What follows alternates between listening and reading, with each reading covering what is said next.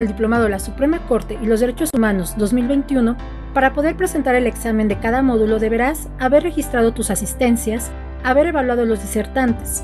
Los pasos a seguir son entra al sitio web de Casas de la Cultura Jurídica www.sitios.scjn.gov.mx diagonal Casas Cultura y da clic en la imagen Diplomado de la Suprema Corte y los Derechos Humanos 2021. Selecciona la sede que corresponda a tu registro. Escribe tu usuario y contraseña, da clic en Ingresar.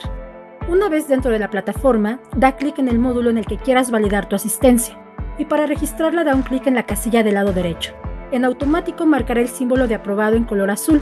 Enseguida deberás responder la evaluación del disertante. Para evaluar al disertante da clic en contestar preguntas. Responde las seis preguntas. Al finalizar, da clic en enviar respuestas. Aparecerá el símbolo de aprobado del lado derecho, lo que significa que se han enviado exitosamente. Si aparecen los símbolos de aprobado en color azul en las casillas de asistencia y de evaluación del disertante, no importa que el sistema te marque 0%, o te muestre un signo de interrogación. Ambas actividades quedarán registradas. En caso de tener alguna dificultad para ingresar a la plataforma, podrás registrar tu asistencia antes del examen de cada módulo.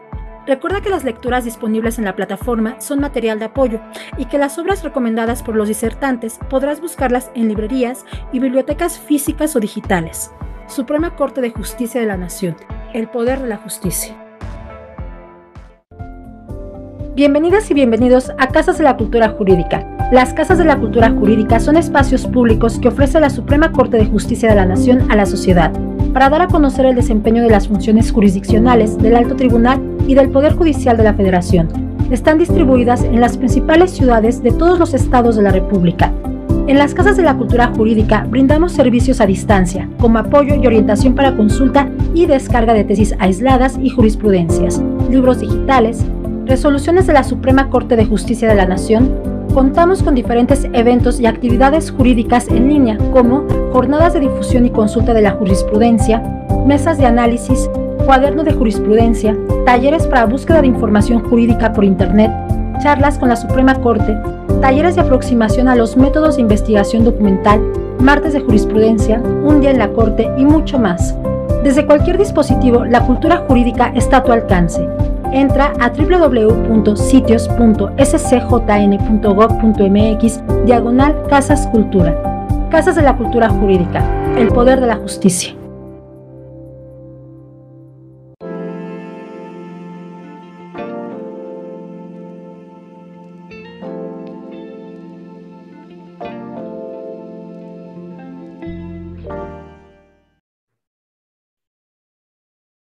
buenas tardes a todas las personas que nos acompañan hoy en la segunda sesión del diplomado La Suprema Corte y los Derechos Humanos, edición 2021, organizado en coordinación con la Dirección General de Derechos Humanos.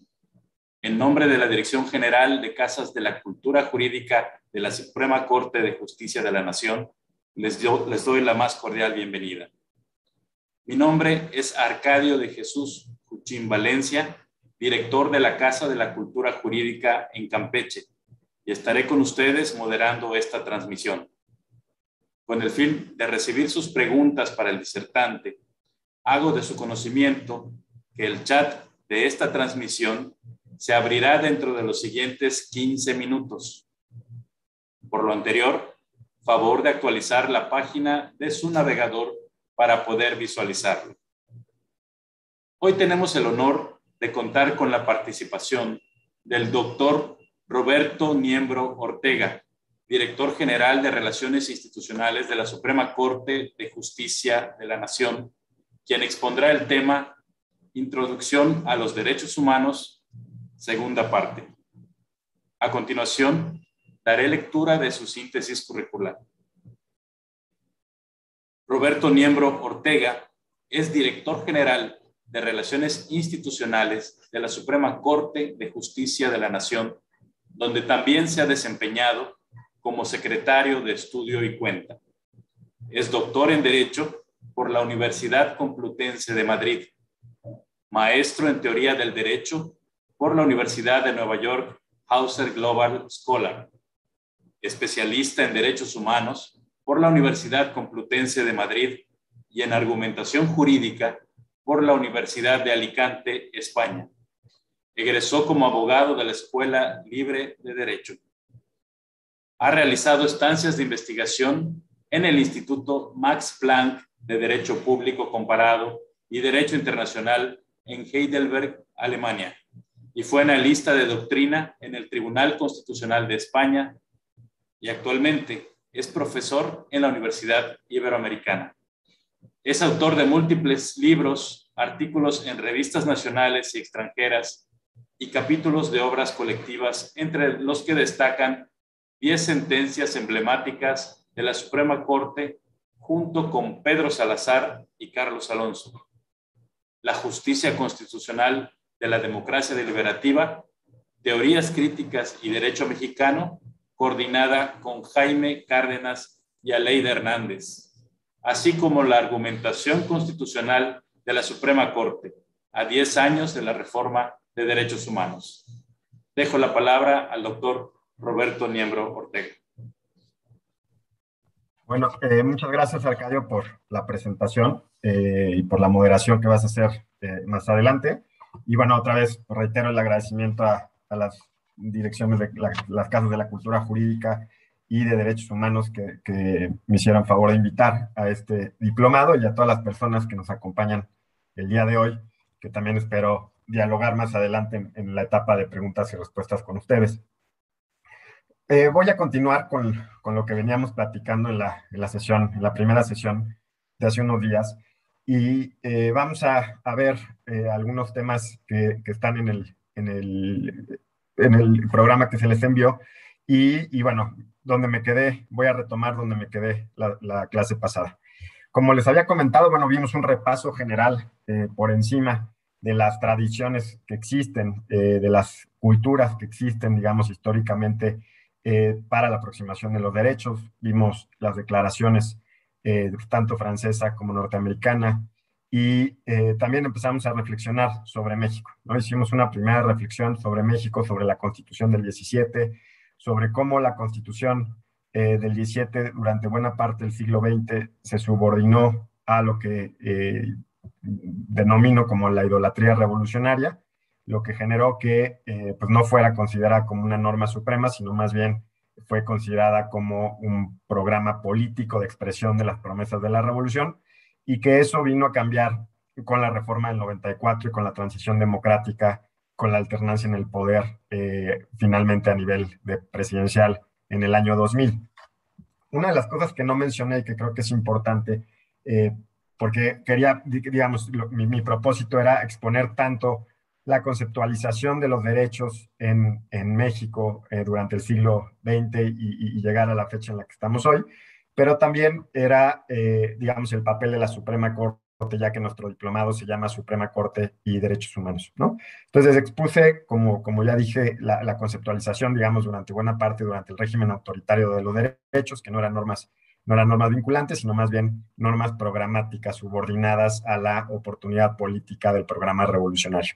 Y que eso empezaba a cambiar, ¿no? Con eh, la, digamos, con, con el cambio de élites políticas, la adopción de una ideología neoliberal a partir de 1982, porque requiere eh, esa ideología neoliberal del Estado de Derecho y uno de, los uno de los principios del Estado de Derecho es que las normas jurídicas sean vinculantes, que sean aplicables.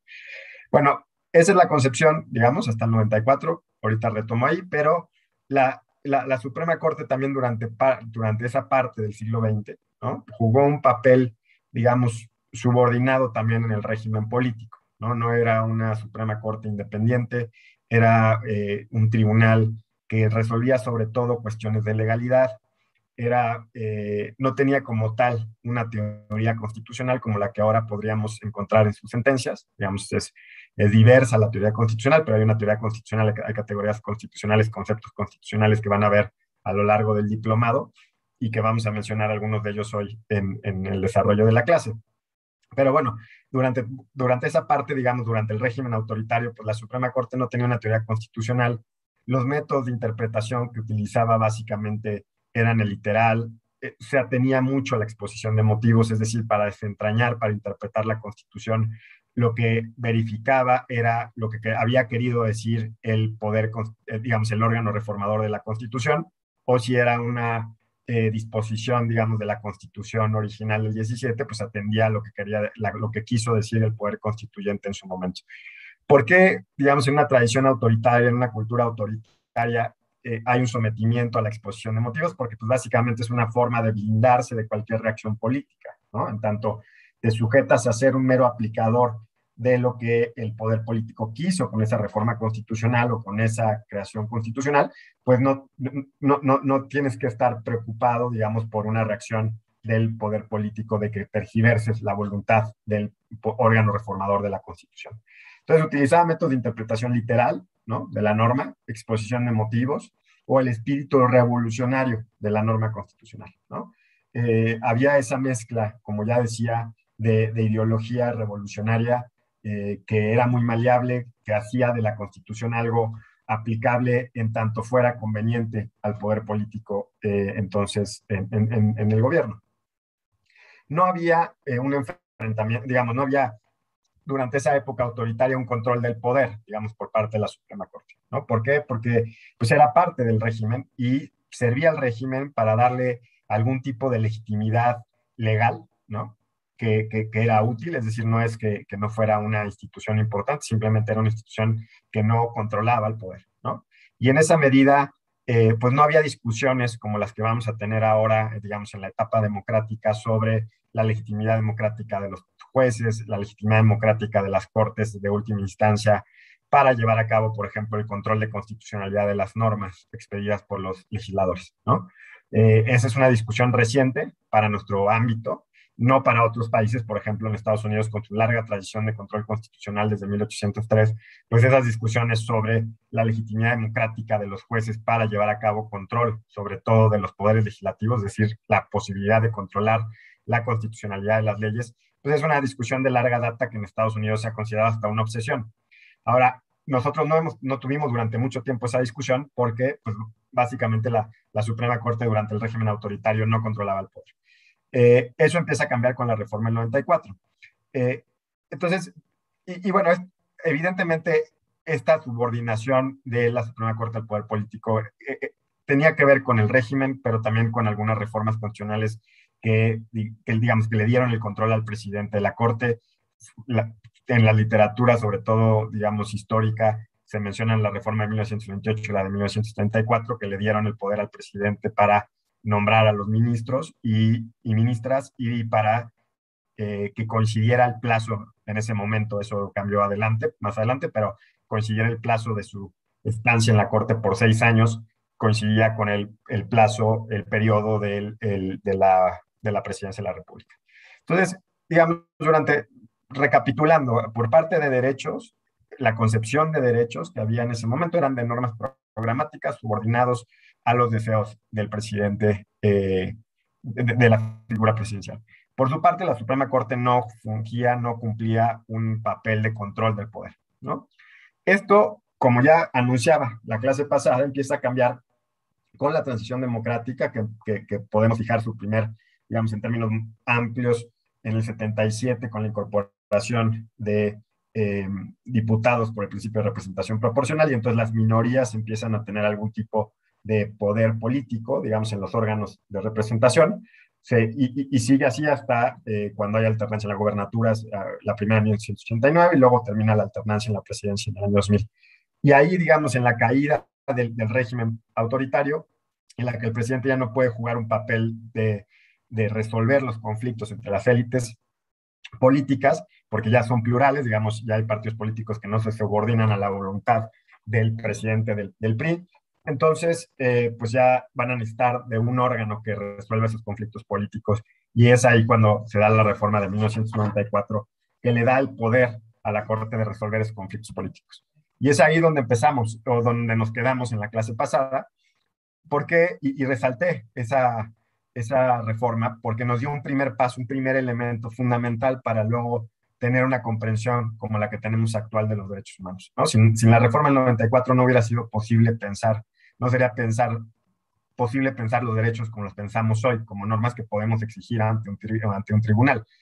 ¿Por qué? Porque la reforma del 94 lo que nos vino a dar, digamos, fue un cambio de narrativa y un cambio de concepción de la justicia constitucional en México, que significa que la norma es una norma suprema, Mientras que durante buena parte del siglo XX, ya lo expliqué, eso no era así. Ahora, a partir de esa reforma, la Corte se empodera, se le dan los instrumentos procesales eh, constitucionales, de procesos constitucionales, la acción de inconstitucionalidad, se amplían las controversias, digamos, y se concentra más en el, tema jurisdiccional, porque al, crearse el Consejo de la Judicatura, el Consejo de la Judicatura se queda con la parte administrativa la Suprema Corte, que antes demandaba mucho tiempo de, del trabajo de los ministros y ministras.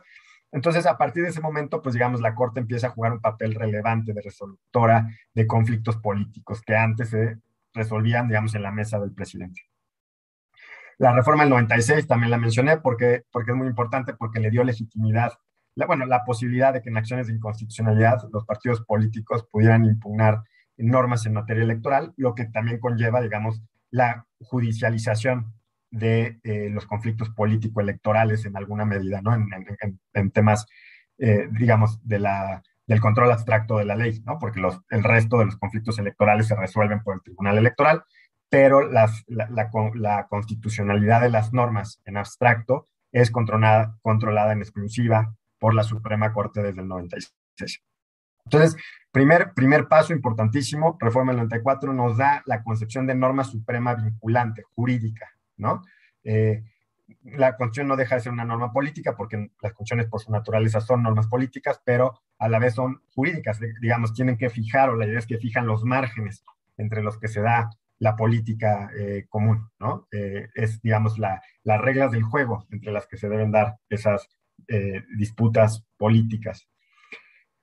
Y ya también mencionaba en la otra clase la la primera etapa de la Suprema Corte, que va del 90, digamos, del 1 de diciembre del 95 al 2008, en la que está, eh, que es la, que es la novena época, ¿no? La novena época del Semanario Judicial de la Federación, que empieza con esa reforma y que va a terminar con la reforma de 2011, cuando empieza la décima época, ¿no? Y ahorita estamos en la undécima época porque empezó una nueva, eh, una nueva época a raíz de la reforma judicial publicada en este año. Pero bueno, ahí estamos, en ese momento estamos en la novena época, yo la llamaría, bueno, a, autores la, la, la, denominan como la época de los resolución de los conflictos políticos y termina, yo creo, en el 2008, porque ahí es donde empieza a haber una clara ascenso de las facultades de atracción en materia de derechos humanos por parte de los ministros y ministras. Esto, por ejemplo, en el derecho comparado es analizado como las agendas de las cortes, ¿no? Las cortes tienen una agenda, ¿no? Quieren pronunciarse sobre ciertos temas, hay ciertos temas que les interesan y que, eh, digamos, y que esas agendas se van, se van formando, eh, digamos, en un círculo a través también del litigio, digamos, eh, entre más litigio de derechos humanos hay y hay más presión por parte, digamos, de, los, de las ciudadanas, de, de, los movimientos sociales, de que las cortes se pronuncien sobre temas de derechos humanos, entonces las cortes también lo empiezan a hacer y, bueno, a veces también es una propia iniciativa de los jueces o juezas constitucionales, ¿no? Entonces, cuando, cuando los ministros y ministras a través de las facultades de la atracción empiezan a mandar señales de que son temas que les preocupan, pues eso es lo que puede generar un círculo virtuoso en, la promoción de juicios de amparo en temas de derechos. Y creo que eso sigue hasta la fecha, es un círculo virtuoso que, tiene dos polos, ¿no? Tiene dos polos porque se necesita de la promoción de ese tipo de juicios y a la vez se necesita la voluntad, eh, digamos, eh, judicial para que esos juicios sean atraídos a la mesa de las últimas instancias, en este caso de la Suprema Corte. Entonces llegamos hasta 2008, empieza a haber ascenso de eh, facultades de atracción en materia de derechos humanos, empiezan a haber casos interesantes, casos más complejos cada vez, eh, y, bueno, temas muy diversos, como ya mencionaba en la clase pasada, porque la Suprema Corte, en el corto tiempo que lleva de, digamos, de, de control constitucionalidad en un sentido fuerte, porque si lo pensamos, digamos, nuestra experiencia de un control judicial en una democracia estamos hablando de 25 años de control judicial de constitucionalidad. Eh, si ustedes piensan en, términos de derecho comparado, piensen en Estados Unidos tiene más de 200 años, Alemania tiene, Alemania tiene más de 60 años, la India tiene más de 60 años, Colombia, bueno, con su reforma del 91, pues también tiene una corte constitucional muy activa, digamos, es más similar en el tiempo a, su, a lo que llevamos nosotros, pero digamos, estas experiencias conocidas, exitosas, eh, pues tienen en general más años de lo que tenemos nosotros. Entonces, en esos 25 años, pues se ha hecho o ha habido pronunciamientos de temas muy diversos y creo que un avance importante en los conceptos y categorías que, eh, que, la Corte ha desarrollado y ha importado también de otros países. ¿no? Evidentemente, pues uno no, eh, digamos, los constitucionalistas mexicanos y mexicanos no, no, se ha inventado el hilo negro, sino que se, se, toma el apoyo en lo que se ha creado en otras latitudes, ¿no? que ya mencionaba la clase pasada cómo ha habido influencia muy fuerte del derecho constitucional alemán en México, pero también del derecho constitucional norteamericano, yo diría. Eh, entonces, la reforma de 2011, digamos, llega una vez ya iniciada la agenda de derechos de 2008, eh, llevaba algunos años, digamos tres años, y en, en 2011 empieza, bueno, se da esta reforma constitucional que es la que estamos conmemorando y que da motivo a, reflexiones como las del diplomado eh, que, que, tenemos ahora. Que en principio parecía, por lo, que, se dice las personas que, estuvieron involucradas o que conocieron de, primera mano la reforma, eh, los que hicieron la reforma al parecer no tenían la intención de que fuera una reforma con dientes, digamos, que, que tuviera un impacto más allá, que era más entendida como una reforma retórica. Pero bueno, fue gracias eh, en ese sentido a que la Suprema Corte, digamos, se la tomó en serio, la, hizo suya, que eh, se convirtió, se ha convertido en una realidad y ha, ha empezado, ya después de 10 años, a cambiar de manera importante el paradigma, la forma de entender el derecho en México, ¿no? la forma de interpretar eh, el derecho en general, lo que necesitamos saber, lo que necesitamos eh, eh, aprender. ¿no? Ahora, un, dato importante es que fue en una cultura, o sea, ¿por qué se necesita una reforma al artículo primero constitucional? Vamos a ver ahora qué nos dice el primero constitucional, pero pues gran parte de lo que está ahí ya venía del derecho internacional de los derechos humanos, de hecho son categorías del derecho internacional de los derechos humanos que bien podríamos haber aplicado previamente a la reforma, ¿no? Y, y, no se había hecho así, o, bueno, la práctica cotidiana de los tribunales no era así porque eh, pues una cultura formalista como la nuestra requiere de eh, que la norma no lo diga expresamente, ¿no? Estamos, digamos, no estamos, esto empieza a cambiar ahora con la práctica jurisprudencial, pero durante mucho tiempo, eh, pues era una, digamos, la idea del juez subordinado y que no interpreta, que solo aplica la ley, que no crea derecho. Entonces, en tanto la constitución no nos obligara a lo que ahora nos obliga, pues entonces entendía como que no estábamos obligados a hacerlo. Y, y, evidentemente, pues eso podría haber sido de otra manera si nuestra cultura jurídica fuera menos formalista. Pero bueno, finalmente llegó la reforma de 2011 y esa reforma, creo yo, marca un antes y un después, por lo, por lo menos en la protección jurisdiccional de los derechos humanos. Yo no diría que, digamos, un antes y un después en la protección de derechos en el país, porque evidentemente pues la realidad está ahí, pero sí creo que en términos de por lo menos cómo se concibe la, eh, la función jurisdiccional, la importancia que ya tienen los derechos humanos para cualquier tipo de resolución jurisdiccional, pues es, es fundamental, ¿no? Y en ese sentido, yo, creo que podemos pensar a la, a, la, reforma de derechos humanos de 2011 como un puente entre un antes y un, pasado, digamos, formalista, más autoritario, más, eh, eh, digamos, estatalista, siguiendo las, las visiones que vimos la clase pasada, a un, a un puente a una, a una práctica jurisprudencial, un jurisdiccional, pues mucho más creativa, mucho más eh, que incorpora los estándares de, derechos, de los derechos humanos eh, previstos en tratados internacionales, en fuentes internacionales. Entonces creo que hay un paso muy importante. Eh, ¿qué, ¿qué, es lo que nos va a decir el artículo primero constitucional? Nos dice muchas cosas y, y, y nos vamos a detener un poco en esto porque es importante que, que se conozca, ¿no? que, que, lo, que, lo, comprendamos a cabalidad. Pues una de las primeras cosas es que va, nos obliga a la apertura al derecho internacional de los derechos humanos. Digamos, ya el artículo primero constitucional abrimos la puerta de la Constitución y nos dice que los, trata, o sea, que los tratados internacionales, los derechos humanos no son solo los que están previstos en la Constitución, sino también los que están previstos en tratados internacionales escritos por México, y que las normas de derechos humanos tienen que ser interpretadas tanto por lo que dice la Constitución como por lo que dicen los tratados internacionales. Entonces hay una fuerte apuesta por el derecho internacional de los derechos humanos. También eso va a conllevar en la práctica jurisdiccional que, que los operadores y operadoras jurídicas se asomen más al derecho comparado, ¿no? Digamos, el derecho comparado sería ver qué se está haciendo en Alemania o qué se ha hecho en Alemania, qué se ha hecho en Estados Unidos, qué se ha hecho en Colombia, qué se ha hecho en Sudáfrica. Digamos, ese es derecho comparado, mientras que el derecho internacional de los derechos humanos estaría pensando en la Convención Americana de Derechos Humanos, ¿no? o las sentencias de la Corte Interamericana de Derechos Humanos, o en los pactos de derechos civiles y políticos, o, o de los DESCA, etc. Entonces hay como esas dos vertientes, ¿no? Primero se abre el derecho al derecho internacional de los derechos humanos, porque no lo dice el texto del artículo primero constitucional, y además, digamos, en la necesidad de, de operacionalizar esa reforma, pues se echa mano de categorías y conceptos y, y, y, y, ¿cómo se llama?, escrutinios y, metodologías de adjudicación creadas en otros países, ¿no? Y que, digamos, migran alrededor del mundo como es natural, ¿no? En un mundo globalizado como el nuestro, pues es muy fácil leer lo que están haciendo en Alemania y aprender lo que están haciendo en Alemania para, para ver si nos puede funcionar a eh, resolver nuestros temas de, o nuestros conflictos de derechos humanos. Entonces, esa es una de las primeras características del artículo primero.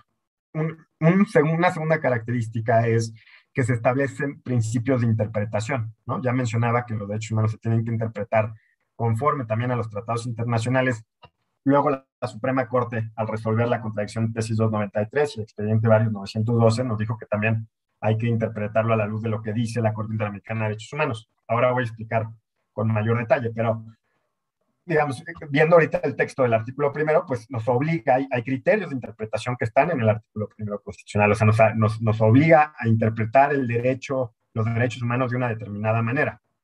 Hay otras constituciones que tiene principios de interpretación de este tipo, sí, por ejemplo, la constitución sudafricana, ¿no? Tiene una constitución de transición democrática también del, de 1996, eh, incorporó textualmente en su texto principios de interpretación de los derechos. Eh, no todas las constituciones tienen este tipo de principios de interpretación, por ejemplo, la norteamericana no la tiene, ¿no? O la alemana no la tiene. Eh, digamos, esas son, esos principios suelen ser más creación de los propios tribunales constitucionales, pero en el caso de México, atendiendo, digamos, a esta necesidad de que la Constitución lo diga textualmente, para que se, pueda, se entienda que se puede hacer, eh, hay una, se establece el principio de interpretación entre derechos humanos nacionales y de fuente internacional. Otro de los principios de interpretación que establece el principio pro persona, ¿no? Este principio, como saben, nos obliga a, a interpretar la norma del sentido más amplio, el más favorecedor posible del derecho en cuestión. ¿no?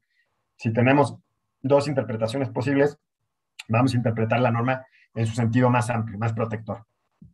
Y si hay normas de, la misma jerarquía, pues vamos a utilizar, evidentemente, la norma, eh, que de esas dos normas, la que sea más, o sea, vamos a escoger la norma que sea más protectora del derecho. Si, tenemos eh, conflictos entre o, o, o, distintas alcances de un derecho humano en distintas disposiciones que tienen la misma jerarquía legal, conforme al principio pro persona, lo que hacemos es escoger la norma más protectora.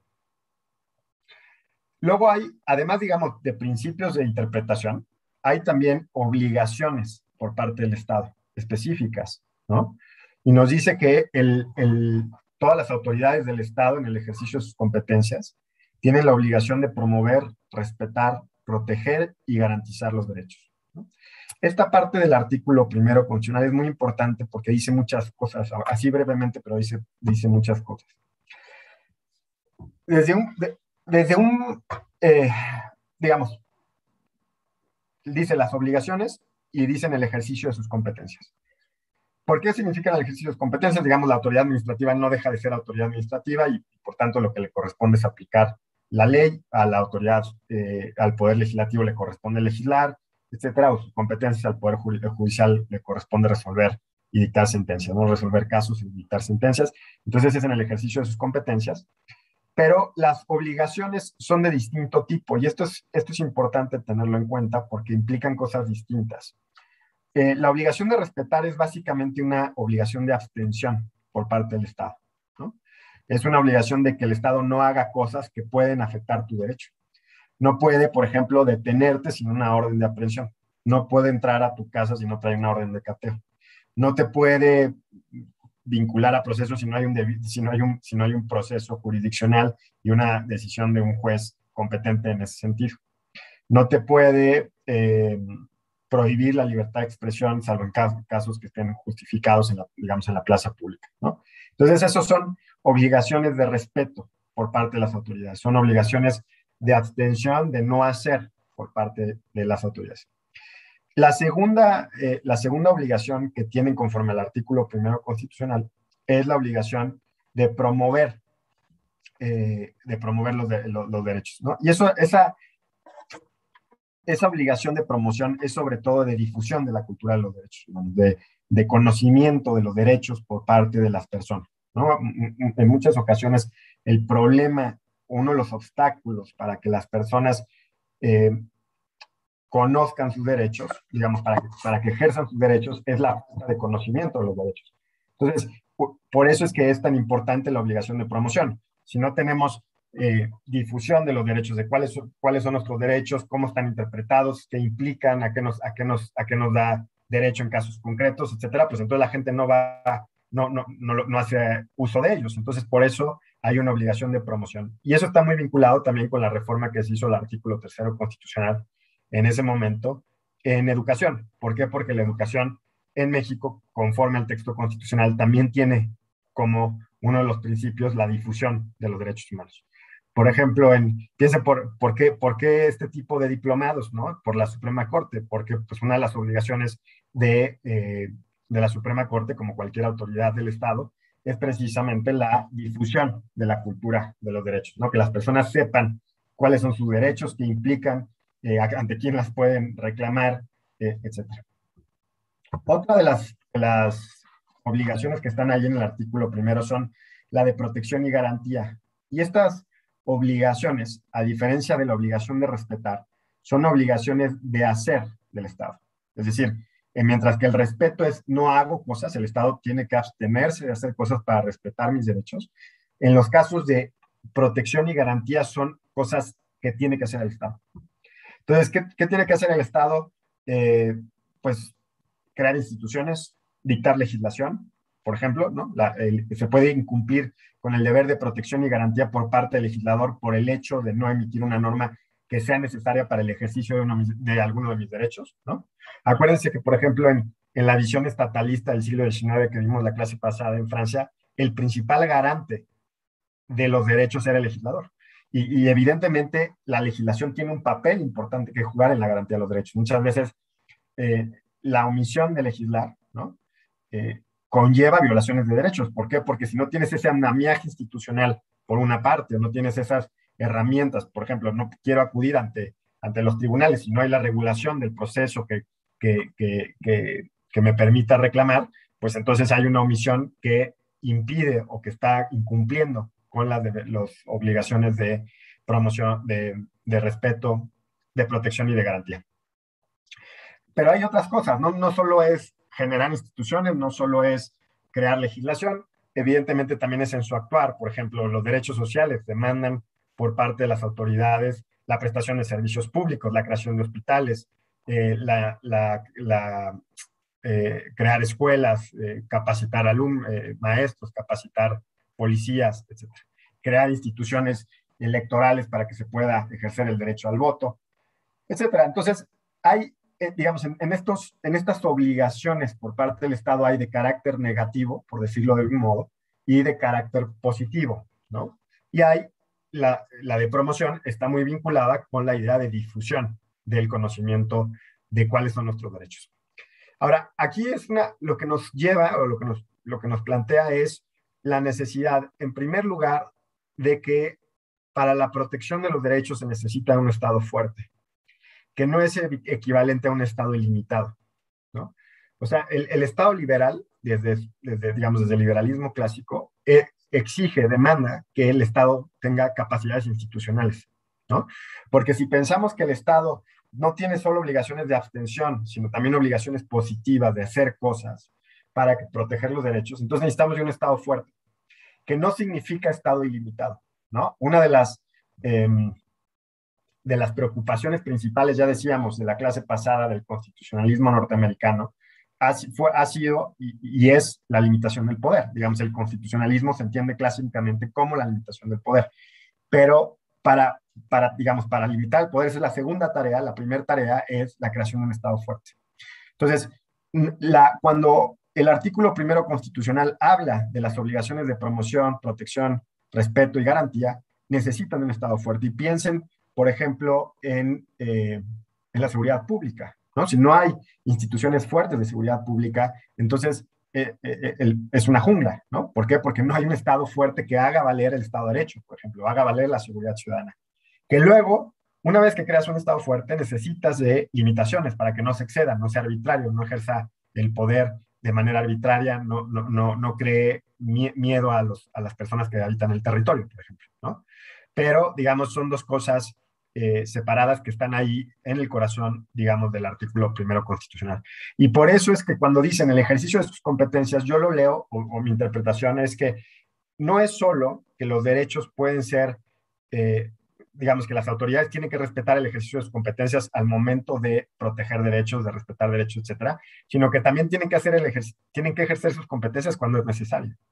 O sea, eh, por ejemplo, hay un caso muy interesante en la Suprema Corte, la controversia Constitucional 38-2015, que si bien no era estrictamente, digamos, no, no, fue planteado como un tema de derechos porque las controversias constitucionales hasta antes de la reforma judicial de este año no podían impugnarse temas de derechos humanos, eh, digamos, se, se sobreseían. Eh, eh, el tema, la violación al, a los derechos, en, en, el fondo, ahí había una violación de derechos por la no construcción de un hospital. Entonces, cuando el primero constitucional habla del ejercicio de competencias, también obliga a que las autoridades hagan ejercicio de sus competencias y no omitan ese ejercicio. Porque las omisiones también son, por lo menos en nuestro estado, en, nuestro, en el estado mexicano, fuente de violaciones de derechos.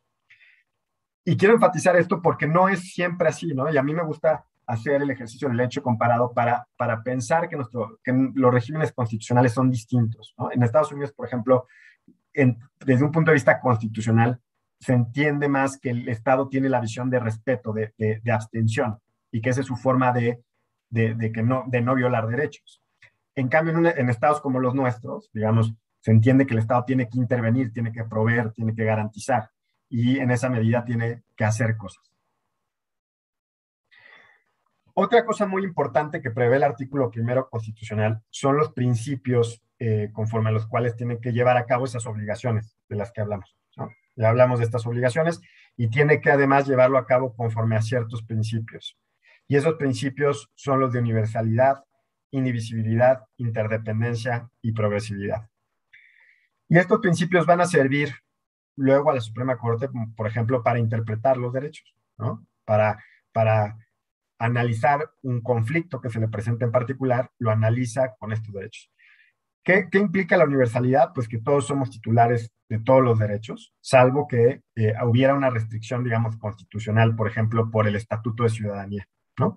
Hay derechos que son, que solo nos corresponden a los ciudadanos y ciudadanas, por ejemplo, el de votar y ser votado, y que es el último reducto de limitación en ese sentido a la universalidad. ¿no? Ya hablábamos que a finales del siglo XVIII la universalidad que había de la titularidad de derechos era muy restringida porque, por ejemplo, no incluía a las mujeres o no incluía a los hombres no propietarios, ¿no?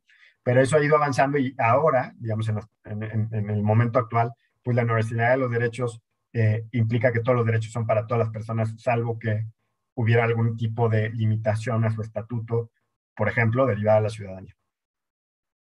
Cuando se habla de indivisibilidad e interdependencia, se habla de principios que eh, implican, y ya lo mencionaba en la clase pasada, que los derechos se entienden como un todo, ¿no? No hay jerarquía de derechos, no, no es que los derechos civiles y políticos están sobre los derechos sociales, como podría ser una visión, digamos, más, eh, pues sí, norteamericana, por ejemplo, de los derechos en la que ellos no contienen en su constitución derechos sociales. Nosotros sí hemos firmado los pactos de derechos sociales y entonces no hay una jerarquía entre derechos. Y además de que no hay una jerarquía de derechos, son interdependientes. ¿Por qué son interdependientes? Porque se condicionan recíprocamente. Su protección o su afectación de uno o de otro, eh, digamos, son, son de ida y vuelta. ¿no? La afectación eh, en un caso puede ser tanto el derecho a la salud como el derecho a la vida y no pueden pensarse de manera separada, sino que cuando se plantea el tema, digamos, cuando se plantea el conflicto, tiene que ser pensado de manera conjunta. Por ejemplo, eh, la Corte Interamericana de Derechos Humanos en, años recientes ha empezado a dictar sentencias en materia de derechos sociales, cuando durante mucho tiempo se consideró que esos derechos sociales no estaban incorporados de alguna manera en la Convención Americana, porque si ustedes leen la Convención Americana, pues no tiene derechos sociales, salvo una mención en el artículo 26, pero digamos, no prevé expresamente derechos sociales, sino como que hace una remisión. Pero el argumento de interdependencia e indivisibilidad entre derechos civiles y derechos sociales ha sido uno de los argumentos fuertes que ha utilizado la Corte Interamericana para empezar a justiciabilizar los derechos sociales, aunque no estén previstos expresamente en la Convención. Es decir, tú tienes un derecho eh, clásico, como el derecho a la vida, digamos civil, o el derecho a la libertad, y puede tener implicaciones, ya sea para que su protección o su afectación se derive o conlleve también una afectación a otro derecho social. Entonces, de esa manera hay, eh, hay, hay, hay, interdependencia. Este mismo tipo de ejercicio para lograr la justicialidad se hizo, por ejemplo, en Colombia. En un principio, la Constitución del 91 preveía eh, que, que los derechos sociales pues, no eran justiciables a través de la tutela, que es como el amparo en México, digamos, nomás es mucho más flexible que el amparo menos técnico, pero eh, lo, que, cómo lograron que se justicializara, pues en buena medida usaron también la idea de interdependencia e indivisibilidad. Y finalmente el otro principio que tenemos en la Constitución es el de progresividad. Y esto significa que los alcances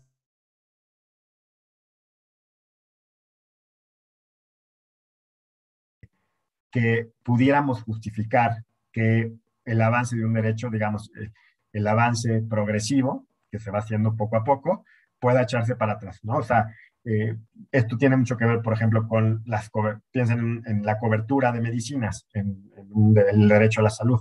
Una vez que se considera que el derecho a la salud cubre la medicina A o B, eh, en principio el Estado ya no puede dejar de cubrir esa medicina, salvo que, por ejemplo, desapareciera la medicina o que no nos vendieran la medicina o que eh, el Estado esté por quebrar y no pueda sufragar el gasto. ¿no? Esas serían, digamos, condiciones muy exigentes para poder eh, dejar de cubrir y hubiera un regreso, ¿no? porque la, otra cara de la moneda de la progresividad es la regresividad. Entonces, en principio, los, los derechos se van cubriendo, se van protegiendo, se van ampliando progresivamente y no hay forma de echarse para atrás, salvo una justificación muy robusta.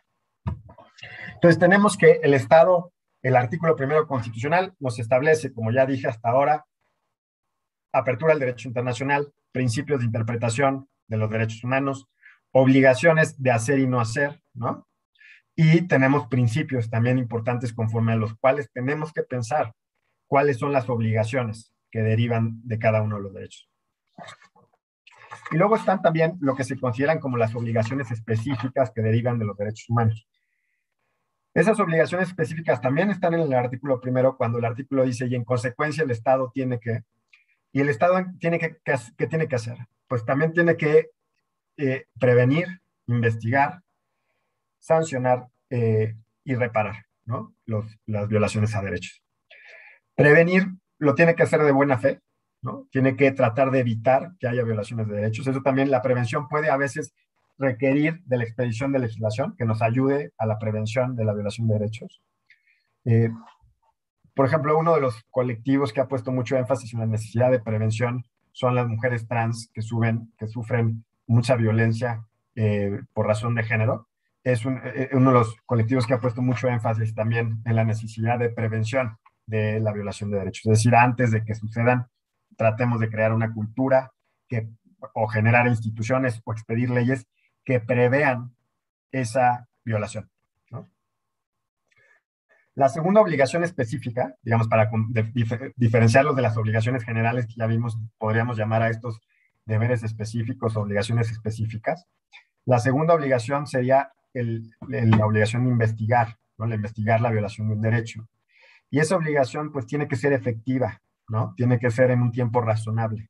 O sea, no puede eh, durar años y que no haya ninguna respuesta porque entonces hay una violación a una obligación específica por parte del Estado, que es uno de los, de, los casos o una de las violaciones que suelen suceder, por ejemplo, cuando México es condenado en la Corte Interamericana de Derechos Humanos, pues el paso del tiempo conlleva por sí misma, digamos, el paso del tiempo injustificado en una investigación, conlleva por sí misma una violación a la, a la obligación de investigar.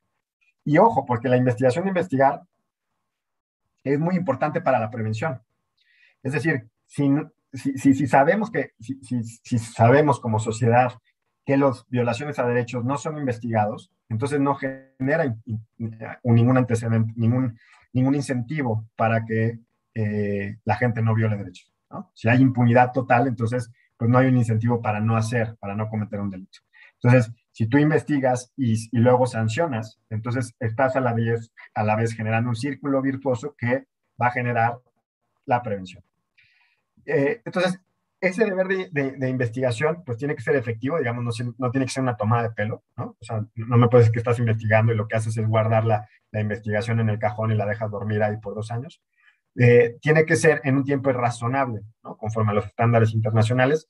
Hay algunos criterios para determinar eh, la, la, razonabilidad, es muy casuístico, pero, por ejemplo, hay que tomar en cuenta la complejidad del asunto, la actividad procesal de las partes interesadas, tiene que tomar en cuenta la conducta de la autoridad, si la autoridad ha hecho algo, ¿no? Y cuál es la afectación que se genera por esta investigación o no a, la, a las partes en el proceso.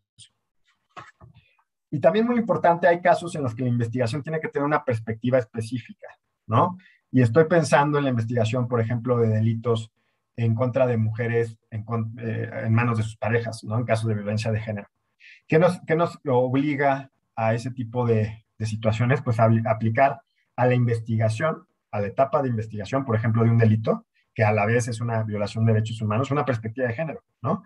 Y hay casos muy relevantes en la Suprema Corte mexicana y también en la Corte Interamericana, que precisamente la violación deriva de que ante la situación, ante la evidencia de un caso, ¿no? Ahorita voy a poner un, ejemplo, ante la evidencia de un caso, la autoridad que tendría que investigar el delito no aplica una perspectiva de género porque así lo demandaba la situación, ¿no? Un caso que llegó a la Suprema Corte que fue muy relevante, que seguramente han escuchado, es el caso de Mariana Lima, que es una mujer que eh, legalmente fue, se suicidó en su domicilio y que fue encontrada por eh, su pareja, digamos, fue quien presentó el reporte de hechos y que eh, reportó que supuestamente se había suicidado. Y evidentemente eh, la autoridad administrativa investigadora pues no abrió una investigación alternativa para descubrir si había, existía la posibilidad de que hubiera eh, una, un homicidio por razón de género, ¿no?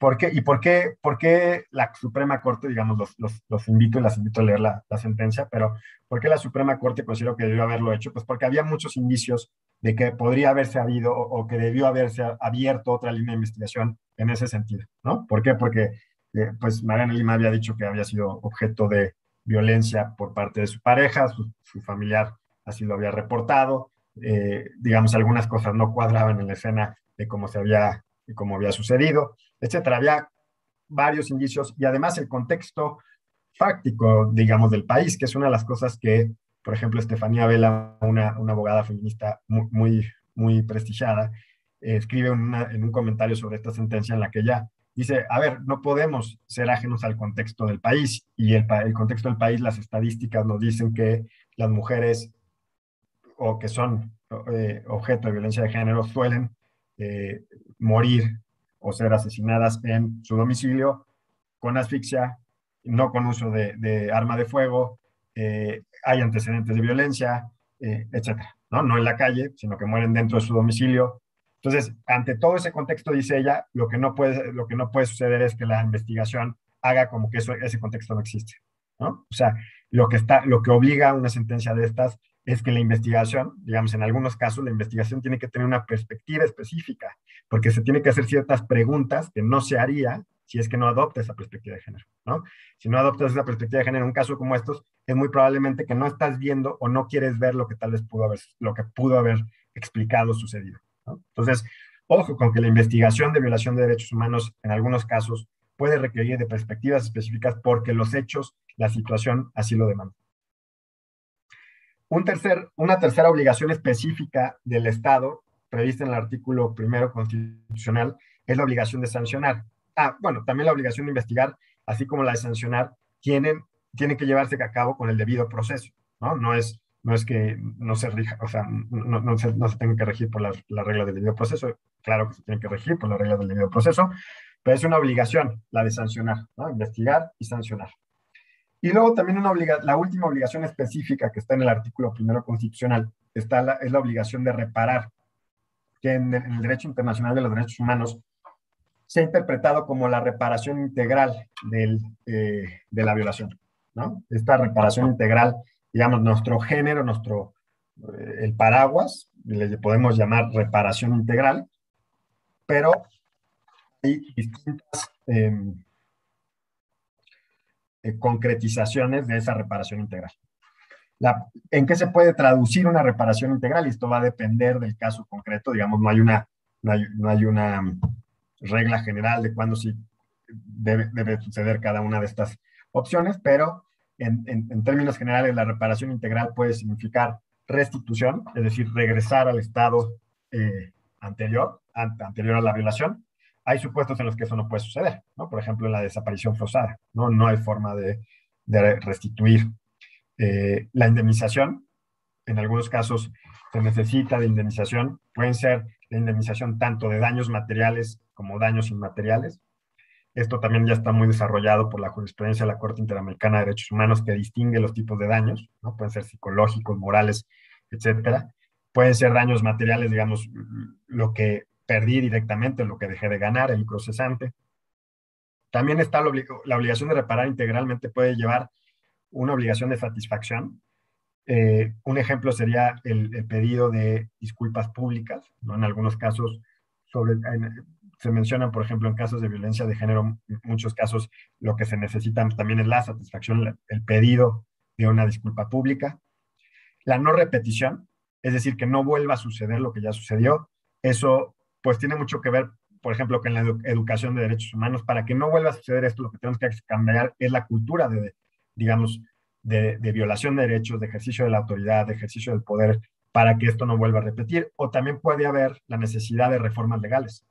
Puede haber la necesidad de expedición de instituciones, de creación de instituciones, de creación de leyes que permitan que para en un futuro no vuelva a suceder, necesitamos de una, eh, un nuevo órgano del Estado que sirva para que eso no se repita o que haya leyes que garanticen eh, mecanismos para que no se repita.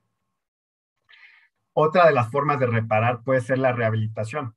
La rehabilitación puede ser, por ejemplo, médica o psicológica, ¿no? Eh, por poner un ejemplo. Y también, evidentemente, hay una, toda, todas estas posibilidades de reparación están enmarcadas en el acceso a la justicia. Sin un acceso a la justicia no puede haber un acceso a la reparación, ¿no? Entonces hay, hay un vínculo necesario entre el derecho de acceso a la justicia efectivo con el, la posibilidad de que las violaciones a derechos humanos sean reparadas. También el, la jurisprudencia de la Corte Interamericana de Derechos Humanos se ha desarrollado, por ejemplo, la, eh, las reparaciones colectivas. A veces las violaciones a derechos no solo inciden a una sola persona, no solo afectan a una sola persona, sino que las víctimas pueden ser todo un colectivo y a veces las reparaciones tienen que ser dirigidas al colectivo como tal. Otra de las cosas que en materia de reparaciones es importante, digamos, y que es novedosa, novedosa entre comillas, es la eh, reparación con efecto transformador. Sobre todo eh, se ha, digamos, generado en sentencias vinculadas con violencia de género, ¿no? Que es las reparaciones con efecto transformador de la Corte Interamericana de Derechos Humanos, presuponen que la violencia de género es un problema estructural. Digamos, no basta, hay, que cambiar la estructura social, digamos, en parte es cultural, en parte es legal, en parte es este, prácticas. Eh, y, y, para abarcar ese problema se requiere de una reparación estructural, ¿no? Y lo que quieres, porque se llama convocación transformadora? Porque lo que quieres es transformar a la sociedad. No basta con una reparación individual, no bastaría con una indemnización o no bastaría con pedirle disculpas públicas a la persona que sufrió el daño o sufrió la violación, sino que eh, para que pueda, digamos, no llegar, no volver a suceder, lo que tienes que es reparar, transformar, digamos, a la sociedad y, estructuras, digamos, muy arraigadas históricas que tienen, que tienen, que son multicausales, ¿no? O sea, tienen eh, distintas causas que las generan. Puede ser estereotipos, puede ser una cultura muy arraigada del machismo, por ejemplo, de la, de la, de la, del estereotipo de, de, que la mujer juega un determinado papel en, en, la, en sociedad, que juega, este, que hay legislación que además refuerza ese tipo de estereotipos, eh, o, o, o, o, que hay discriminación estructural, por ejemplo, en los accesos a puestos de alta dirección en empresas o en, los poderes públicos, digamos, todas esas problemas se refuerzan, digamos, son un entretejido, son una estructura que para poderlas modificar no, no basta con la decisión individual para el caso concreto, porque lo único que harías es, digamos, tratar de darle una respuesta a ese caso, pero no cambiaría nada para, y, las cosas se seguirían repitiendo. También hay, hay, digamos, se ha hablado de las reparaciones, digamos, desde una perspectiva también específica para cuando se habla de justicia transicional, que se habla de, digamos, son, son transiciones de, sociedades autoritarias a sociedades democráticas en las que se piensa cómo hacer justicia en relación con el pasado, ¿no? Eh, en México se ha, empezado a hablar de justicia transicional recientemente, en, en, otros países pues ya tienen una larga trayectoria en la justicia transicional, por ejemplo en Colombia, ¿no? Eh, que tiene una realidad pues similar en algunos aspectos con la nuestra y entonces hay mecanismos de justicia transicional que también involucran mucho eh, la idea de verdad y justicia, ¿no? O, la justicia transicional en Argentina, la idea de saber qué pasó durante la dictadura, ¿no? ¿Quién, quién, quién, quién desaparecía, a dónde se los llevaban, dónde están los cuerpos, o, etcétera. Entonces hay una visión también, digamos, con ciertas características específicas para la reparación de violaciones de derechos humanos cuando hablamos de justicia transicional, porque tiene sus propias complejidades, digamos, tiene sus propias demandas de reparación. Entonces, pues esas serían las obligaciones específicas que se establecen en el artículo primero constitucional. ¿no? Son, ya decía, prevenir, investigar, sancionar y reparar, y la reparación, digamos, se complejiza en el tipo de reparación que, eh, que puede haber. ¿no? No, no, es, no, es la, no es solo la restitución la, la única forma de reparación.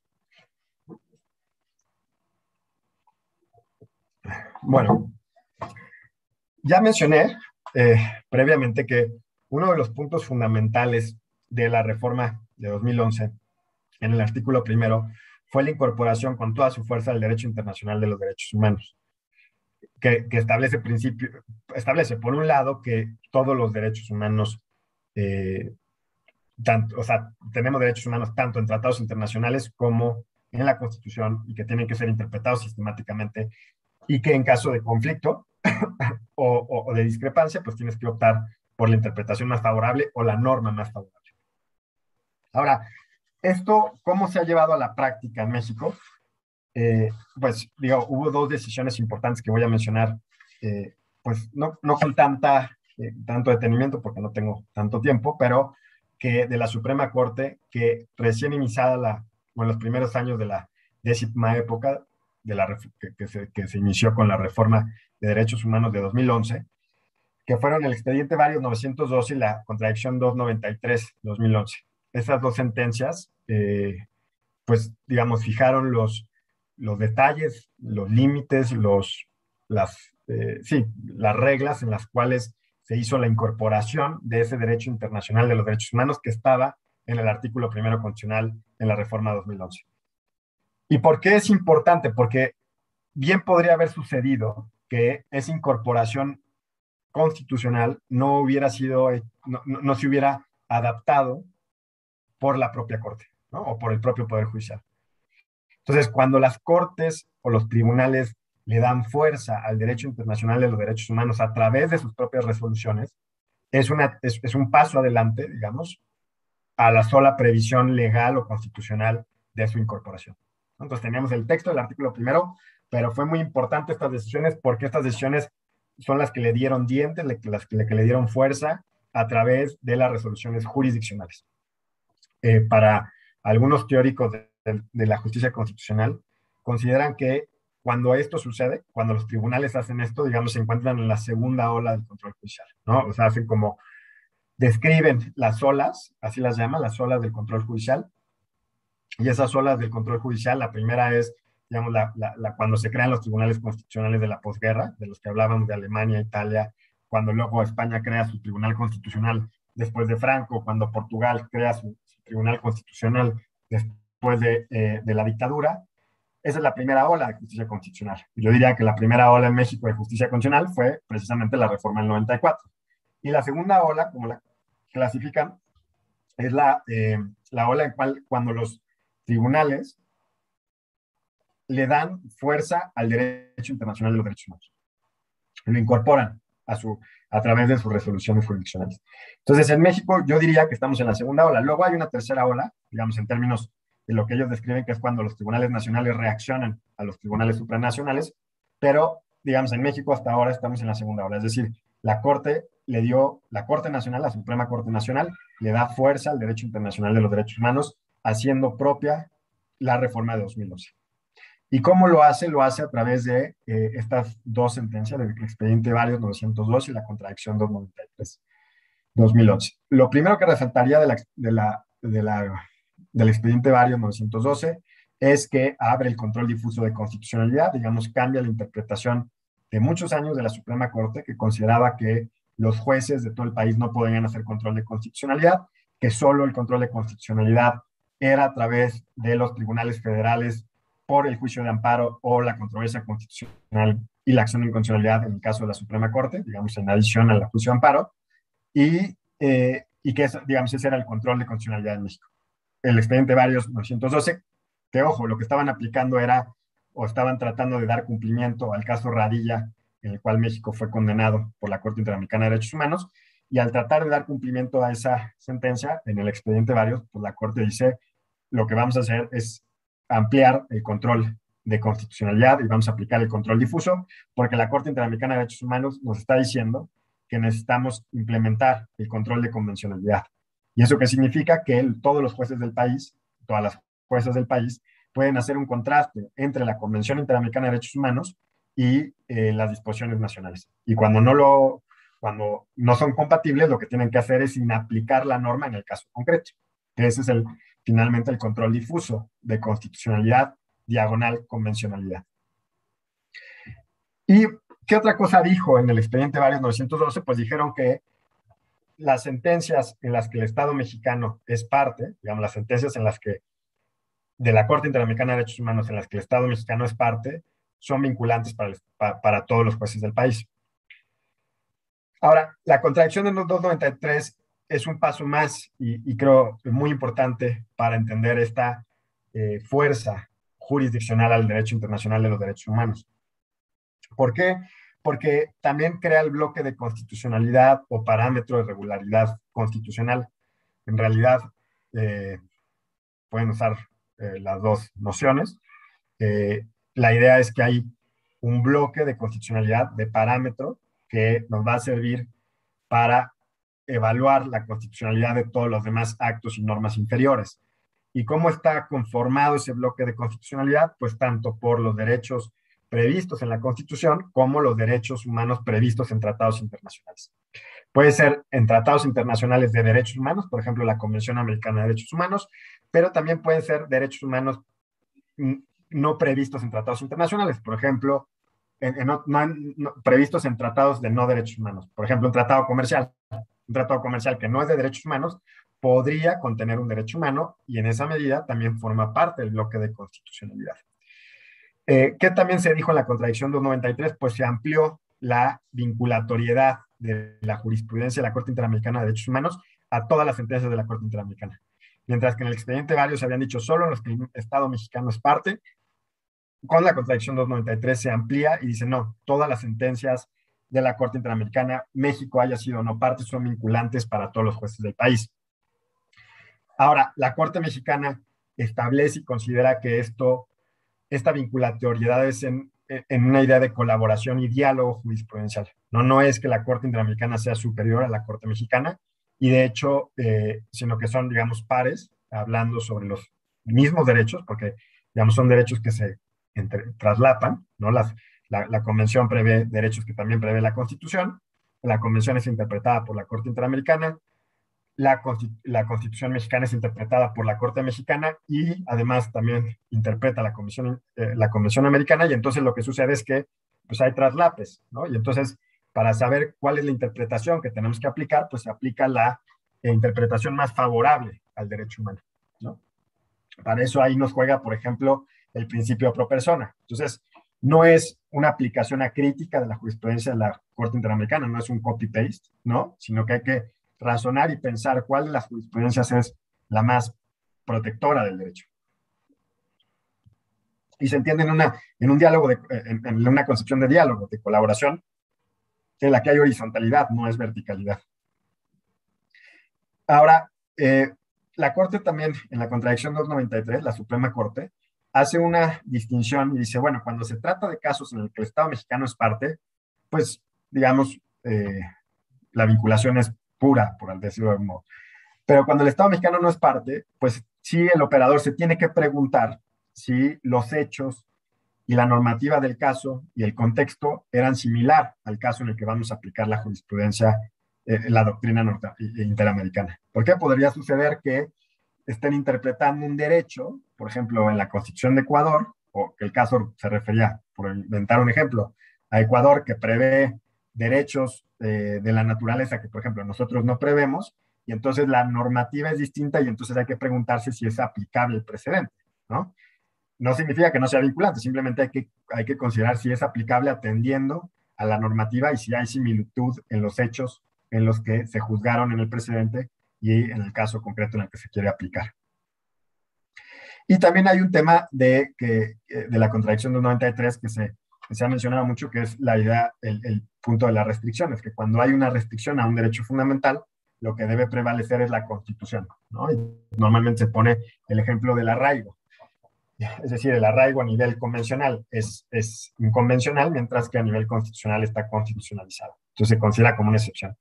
Aquí, pues lo, que hay que entender es que la resolución pues, se dio eh, en un órgano colegiado que evidentemente la contradicción 293 en su proyecto original no contenía esta propuesta, pero con el fin de lograr un consenso en un órgano colegiado como son las Cortes Supremas y lograr el, bloque de constitucionalidad, pues se previó esa posibilidad, digamos, ese criterio.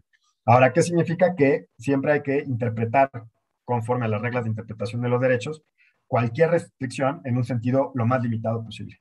Mientras que los derechos se interpretan de manera amplia, las restricciones a los derechos tienen que ser lo más restringidas posibles porque precisamente se trata de restricciones a derechos. Ok, entonces, ¿qué es lo, qué es lo que... Eh, ¿qué, es lo que, qué, es lo que hemos dicho? Eh, hemos dicho que pues, el, el, artículo primero constitucional conlleva una serie de eh, importantes reformas, eh, digamos, a nuestra forma de operar el derecho. internacional de los derechos humanos, necesidad de acudir al derecho comparado para saber cómo se come, ¿no? Este, este nuevo platillo, eh, qué, herramientas podemos importar para hacer uso de este tipo de, lenguaje de los derechos. Eh, y, lo último que vimos ya fue cómo esto implica un diálogo entre cortes, la Corte Interamericana y la Corte Mexicana, pero que además implica para los operadores y operadoras jurídicas, pues la necesidad de conocer, como, así como tenemos la obligación de conocer eh, la jurisprudencia de la Corte Mexicana para plantear un asunto, pues teníamos la obligación de eh, conocer la jurisprudencia de la Corte Interamericana de Derechos Humanos para saber cuáles son la interpretación que tienen nuestros derechos humanos, ¿no? Eh, entonces eso, pues evidentemente complejiza la operación, complejiza la aplicación del derecho, pero evidentemente lo enriquece y también lo hace, eh, si son bien utilizados los estándares internacionales, pues más protectores, digamos, de los derechos, ¿no? Porque suelen ser, suele suceder que los, los estándares internacionales son amplios, son ambiciosos en su protección. Ok, déjenme ver si no se me pasa ninguna cosa de las que yo quisiera decir. Creo que no. Vale, entonces, ¿qué, qué, qué, qué sigue ahora en, en, la, en la exposición de hoy? Que nos quedan 20 minutos para, para platicar y, y luego pasar a, la etapa de preguntas y respuestas. Hay un amparo que está eh, previsto en, en, la bibliografía y en la... en las lecturas sugeridas. De hecho, se, les envió también un, libro, se les subió a la, plataforma un libro, que, un libro mío que ut utilicé para esta exposición, por si también quieren ahondar, sobre todo la parte de la introducción, son algunas de las cosas que dije aquí. Eh, bueno, ¿cuál es esa sentencia que está como sugerida para la clase de hoy?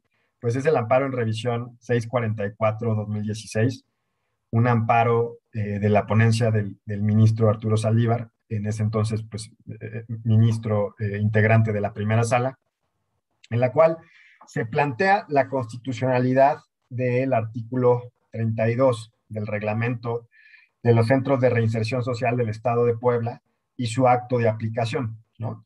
¿Y, qué decía, si no tuvieron la oportunidad de leer ese, ese amparo, que les recomiendo lo lean, es, es una, en mi opinión, muy buena sentencia, preveía el artículo 32, no sé si sigue vigente, la verdad, pero me imagino que sí, pero el, artículo 32 preveía que eh, si había niños en, en, cárcel, digamos, con sus madres eh, eh, privadas de la libertad y cumplían tres años, digamos, si residían y cumplían tres años, tenían que abandonar la cárcel y tendrían que ser, digamos, entregados por el servicio social a quien tuviera la patria potestad o al DIF. ¿no?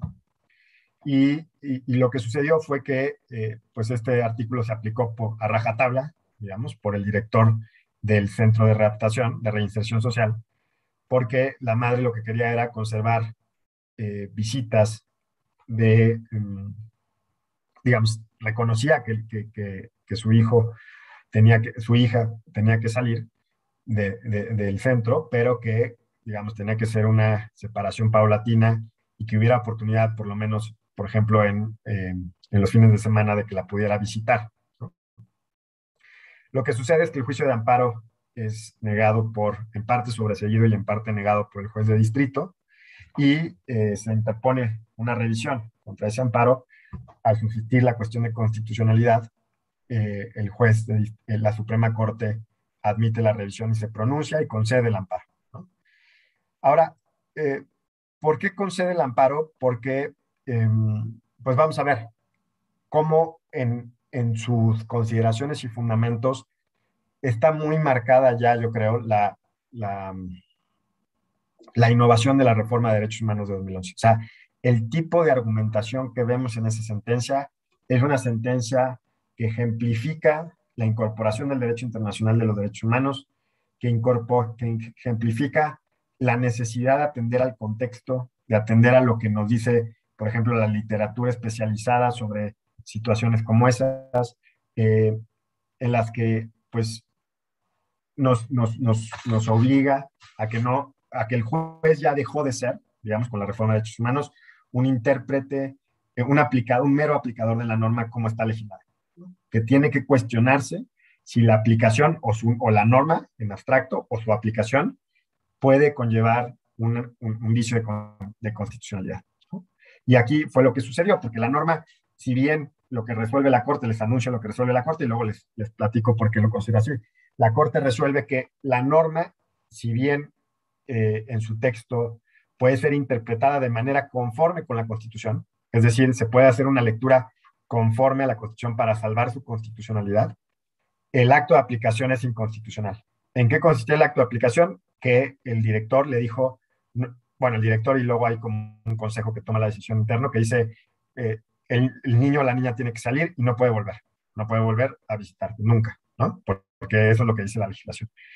Y entonces lo que dice la, la, Suprema Corte es a través de una interpretación conforme, digamos que es una técnica también de interpretación, que es interpretar cuando es posible la legislación, haciéndola compatible con la norma constitucional, en tanto eso sirve para preservar su constitucionalidad. Es decir, tenemos una interpretación A, tenemos una interpretación B, y una de las dos permite salvar su constitucionalidad, entonces tenemos que optar por esa interpretación en tanto hay una presunción de constitucionalidad de las normas, ¿no? Por la legitimidad democrática del legislador, es decir, que son electos popularmente. Entonces, en tanto eso es una obligación del juez constitucional, lo que hace la Corte es, dice, este artículo 32 constitucional, el 32 del, del reglamento, puede ser leído, puede ser interpretado de una manera que lo haga constitucional. Eh, ¿Y cómo sería esa lectura? La, la lectura sería que no es aplicar a rajatabla, digamos, el artículo 32 que dice, una vez que cumple tres años, se va y mi lectura es que no puede volver, que era la lectura, digamos, fue la lectura del director del centro. Y dice la Corte, no, tú puedes leer ese mismo artículo interpretando, obligando al Estado, permitiendo que la separación sea sensible y gradual. O sea, no es, cumplió tres años, se va y ya no se vuelve a ver. No, tiene que ser una interpretación sensible y gradual. y tiene que permitirse además un contacto cercano y frecuente del niño o de la niña con su madre, siempre y cuando sea lo más benéfico para el niño o niña en el caso concreto. Si se fijan aquí hacen, digamos, una interpretación no literal de la norma, como se hacía, por ejemplo, en la etapa autoritaria de, la subordinación de la Suprema Corte. Aquí hay una, una interpretación, digamos, creativa de la norma, que es más sensible al contexto, pero que también es muy sensible, digamos, lo interpreta a la luz de los principios constitucionales. ¿Y por qué de los principios constitucionales? Porque es el principio del interés superior de la niñez.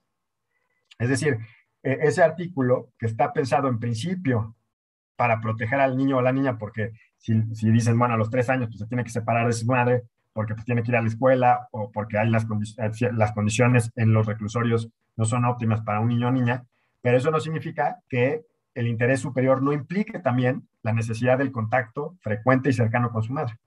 Entonces es una lectura distinta, no literal del texto, ¿no? Y atendiendo a qué? Atendiendo pues a, diversas cosas, y eso está en la, sentencia. ¿Y a qué, atiende, esa lectura? Pues atiende a, al principio de mantenimiento del, del menor junto con su familia biológica.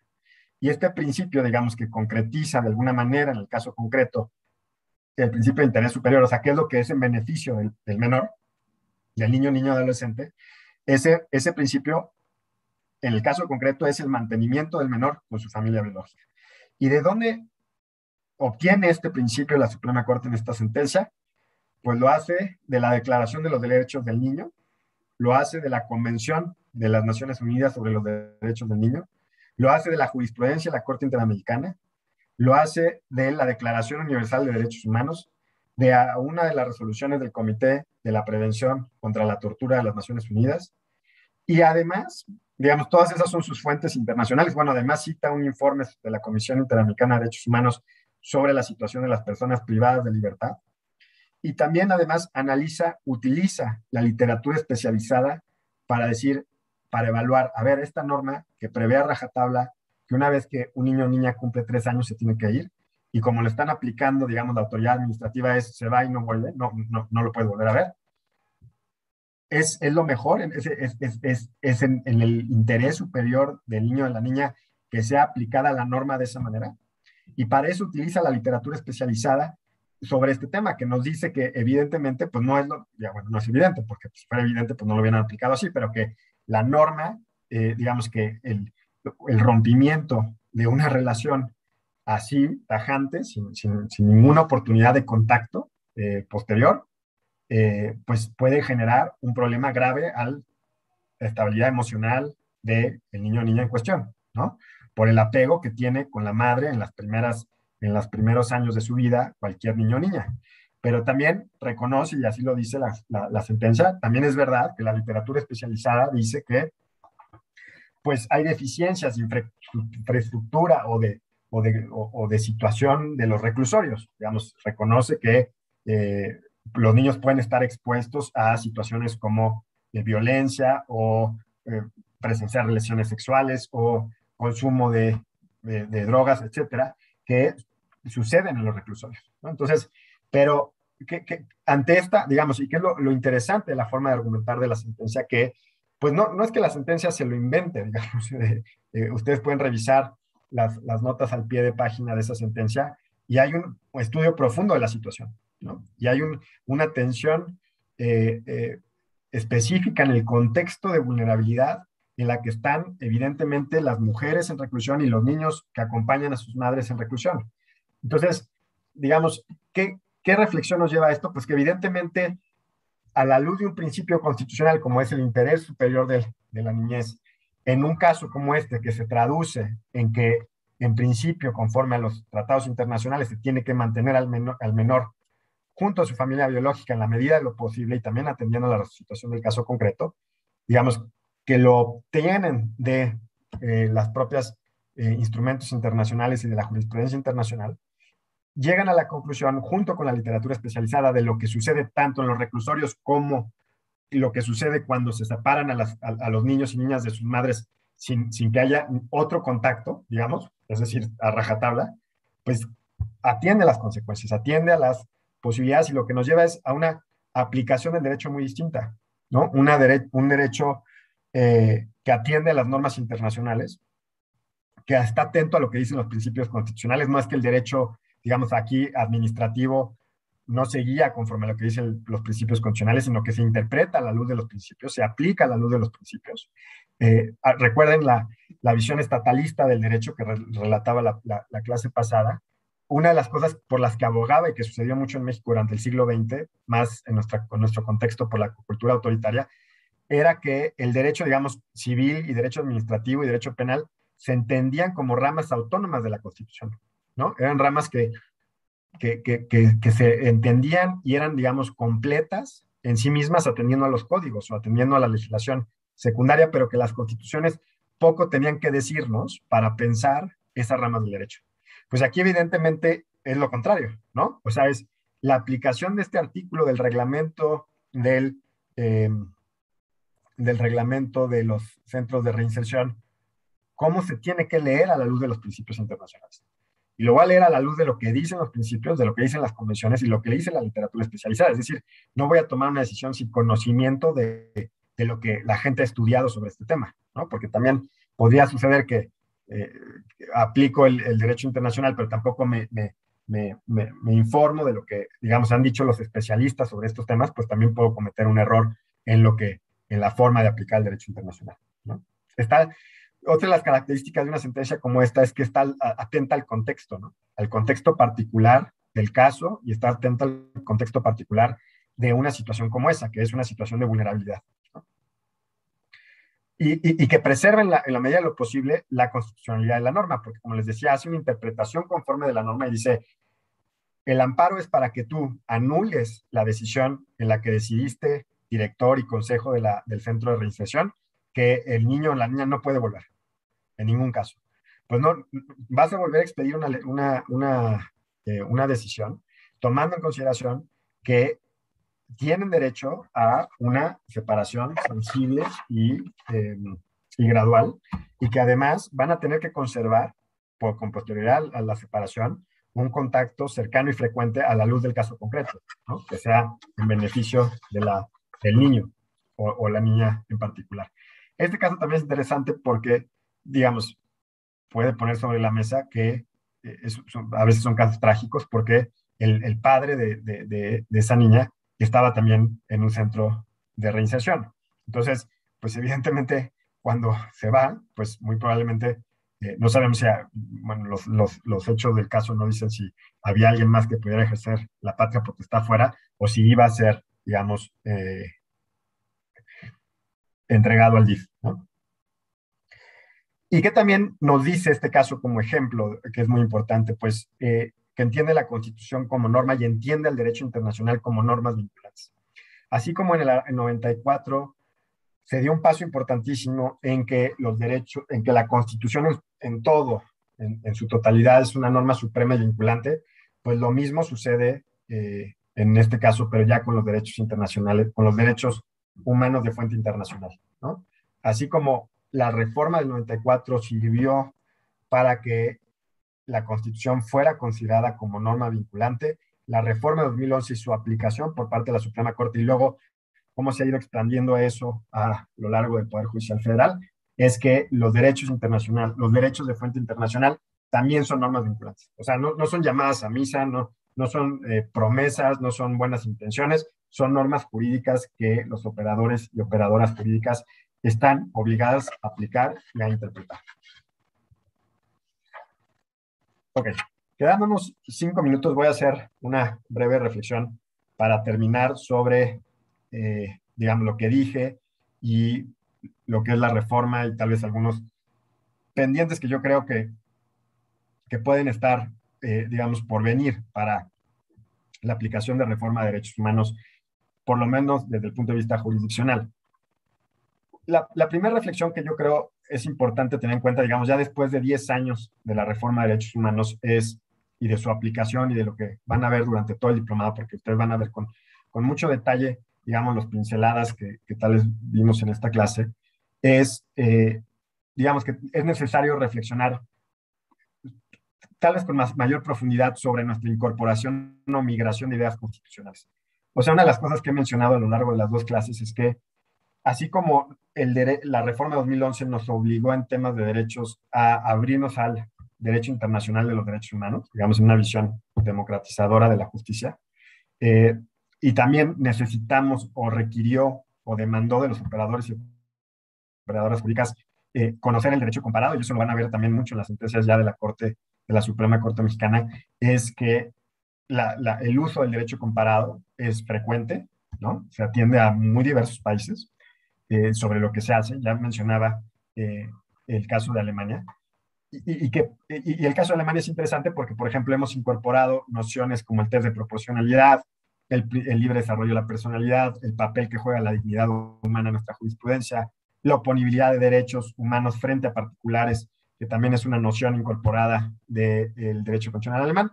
Eh, pues tenemos que reflexionar sobre todo sobre algunos presupuestos de esa incorporación, ¿no? Eh, por ejemplo, el derecho constitucional alemán tiene un fuerte presupuesto de la desconfianza, la participación ciudadana, porque pues temen, o sea, su experiencia cuando crearon la ley fundamental de Bonn era la, eh, el nazismo, ¿no? Y el totalitarismo, y evidentemente temen a una concepción de movilización de masas que puede conllevar eso.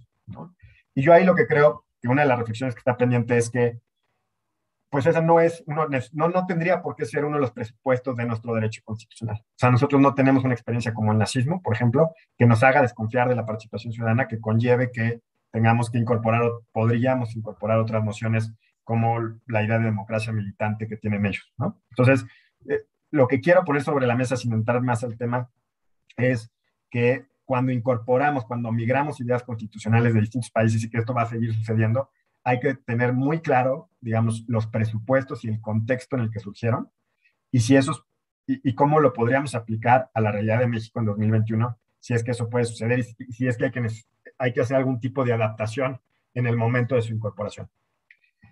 Y la segunda reflexión ya final que quisiera hacer es, evidentemente creo que la, una de las agendas que están pendientes para la, para la Suprema Corte en la justiciabilidad de derechos, pues son los derechos sociales, ¿no? estos derechos sociales eh, que han tenido sus dificultades en la justicialidad porque el juicio de amparo, con todas sus tecnicidades y sus complejidades, fue pensado para derechos civiles y políticos en el siglo XIX. Entonces, digamos, no ha sido adaptado como una herramienta efectiva de acceso a la justicia para eh, derechos sociales que nos plantean algunos otros retos, pero que creo que la Suprema Corte ya tiene algunas sentencias importantes que empiezan a reinterpretar el juicio de amparo con el fin de lograr la justiciabilidad de derechos sociales. Y pienso en casos en los que, por ejemplo, se interpreta de manera distinta el principio de relatividad de las sentencias de amparo.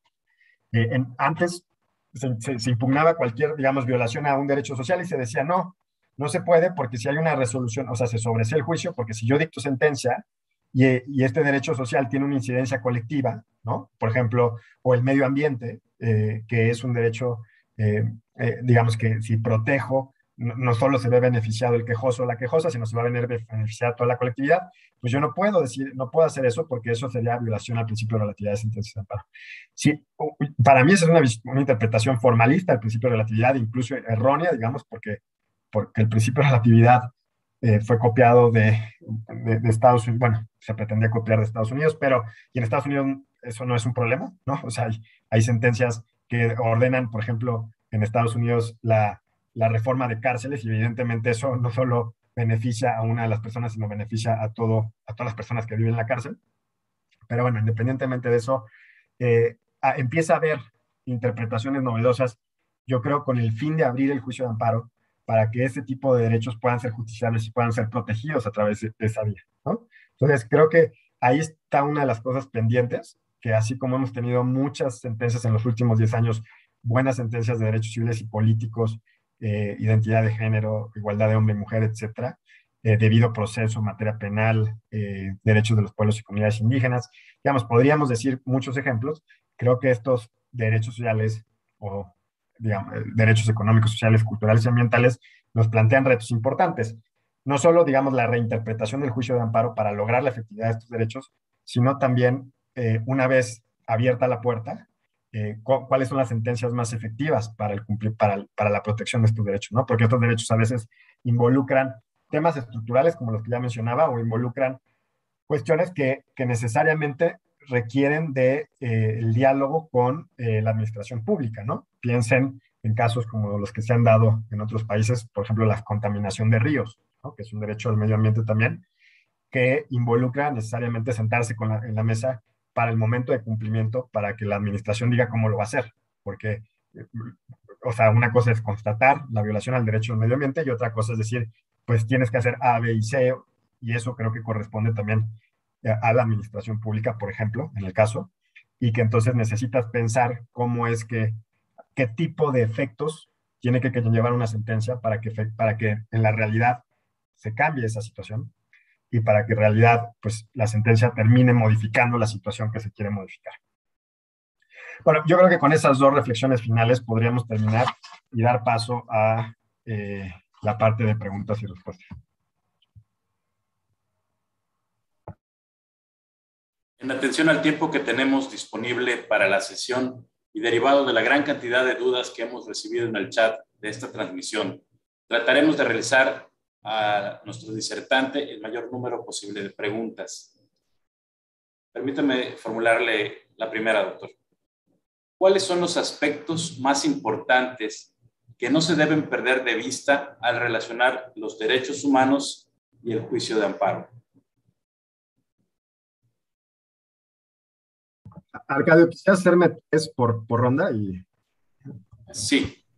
Eh, ¿Cuáles son los aspectos más importantes que no se deben perder de vista al relacionar los derechos humanos y el juicio de amparo? Si quiere, le formulo una segunda. Sí. ¿Por qué si los derechos humanos son universales, son distintos en su reconocimiento en diversos países?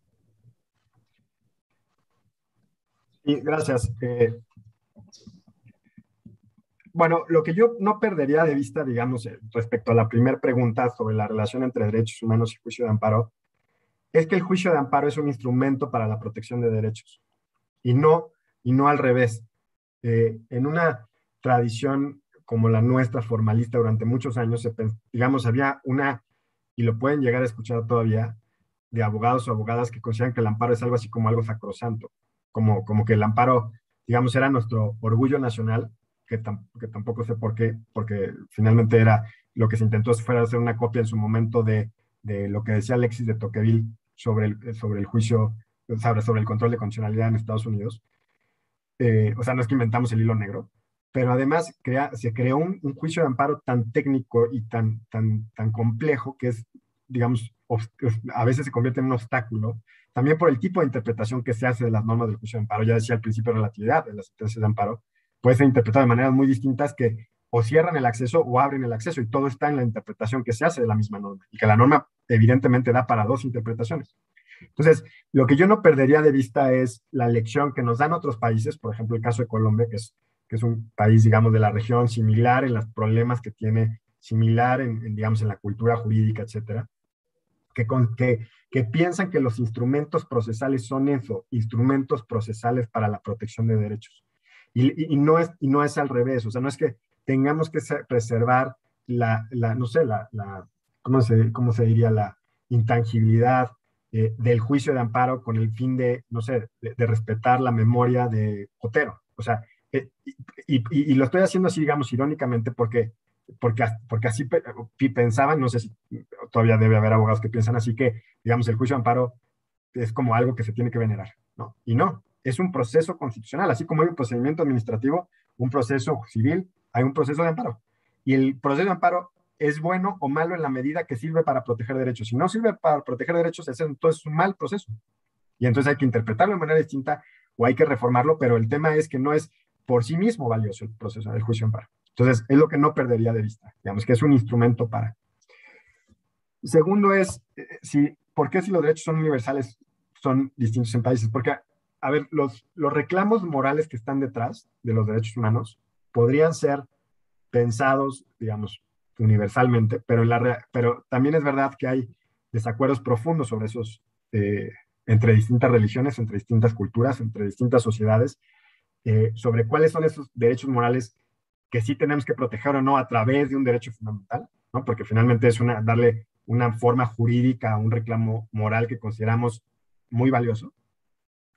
Y que ahí hay desacuerdos sobre qué sí y qué no, o, si estamos de acuerdo en, que, por ejemplo, la libertad de expresión es un valor que tenemos que proteger, en qué casos queremos restringir o no. Entonces, ¿qué, es lo que sucede? Que aquí, digamos, la, moral en términos, eh, digamos, de esos reclamos morales, pues no todo el mundo va a compartir esa moral, ni siquiera en el mismo país, digamos. Entonces, por eso puedes tener dentro de un Estado federal como México, que alguna constitución local prevé un, derecho fundamental que no prevé otra constitución local. ¿Por qué? Porque en esa sociedad concreta consideraron, tal vez por sus particularidades, por la movilización social que hubo ahí, eh, por su religión, por su idiosincrasia, por lo que ustedes quieran, darle una prioridad a un interés que ellos consideraban fundamental. ¿Se entiende? Y la universalidad lo que se refiere es que una vez, eh, digamos, positivado ese derecho, lo que significa es que ya tienes todos son titulares de ese derecho por el solo hecho de ser personas, ¿no?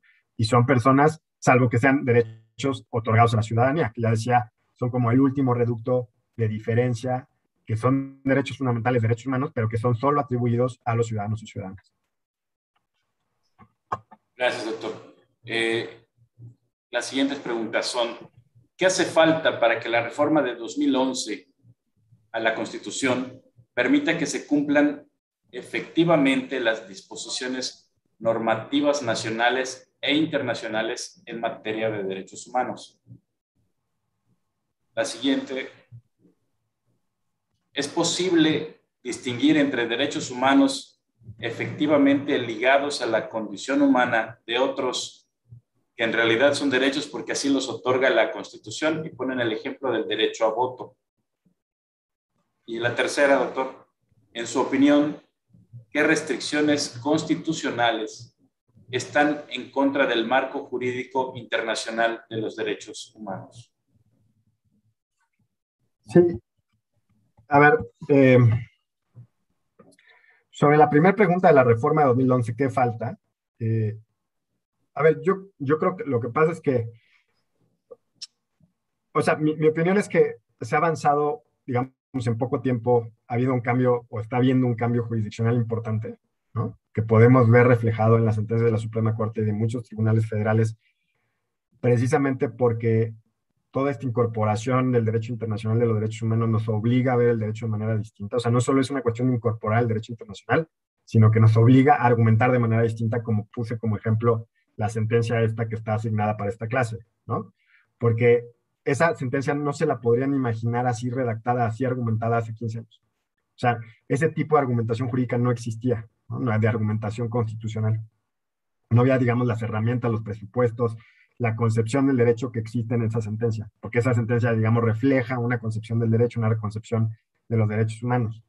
Entonces, eh, entonces creo que, en primer lugar, ya, pues sí, sí se ha avanzado mucho. Ahora, también falta mucho. ¿Y qué falta? Pues yo creo que, en primer lugar, pues cambiar la cultura, digamos, de los derechos, o sea, como empezárselos a tomar en serio, que mucha gente ya se los toma en serio, y que va a conllevar cambios a la interpretación de normas, de distintas normas. O sea, muchas de las soluciones podrían estar en el cambio de interpretaciones.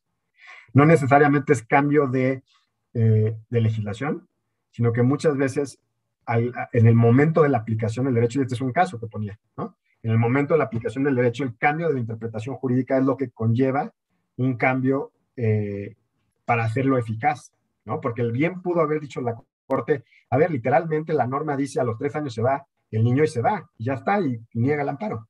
Pero evidentemente no hace una lectura como esas porque tiene otras herramientas para pensar el derecho y, quiere hacerlo de manera distinta además. ¿no? Entonces, creo que muchas de las cosas están en interpretación. Ya decía lo del principio de relatividad de las sentencias de amparo.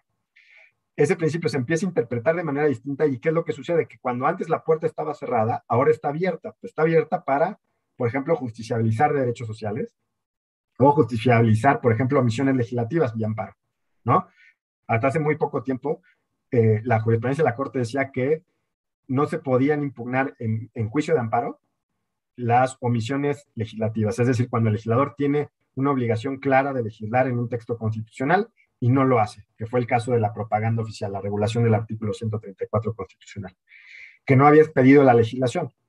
Y y había la obligación clarísima de legislar en un determinado tiempo, había pasado el tiempo y, no se había legislado. si no hubiera cambiado la interpretación del principio de relatividad, ¿qué, fue lo que cambió? Antes se decía, no, no, no se puede, no se puede judicializar vía amparo las omisiones legislativas, porque si tú le das efecto, o sea, obligas al legislador a legislar, el beneficio no solo es para el quejoso, sino es para, para todas las personas que nos vamos a ver beneficiadas por la legislación. ¿Y qué dice, qué dice esa sentencia también paradigmática, emblemática de la Suprema Corte? Dice, a ver, el, el, principio de relatividad lo tenemos que interpretar a la luz de la reforma de derechos humanos de 2011 y lo que no, no implica que no pueda tener efectos indirectos para terceros, ¿no?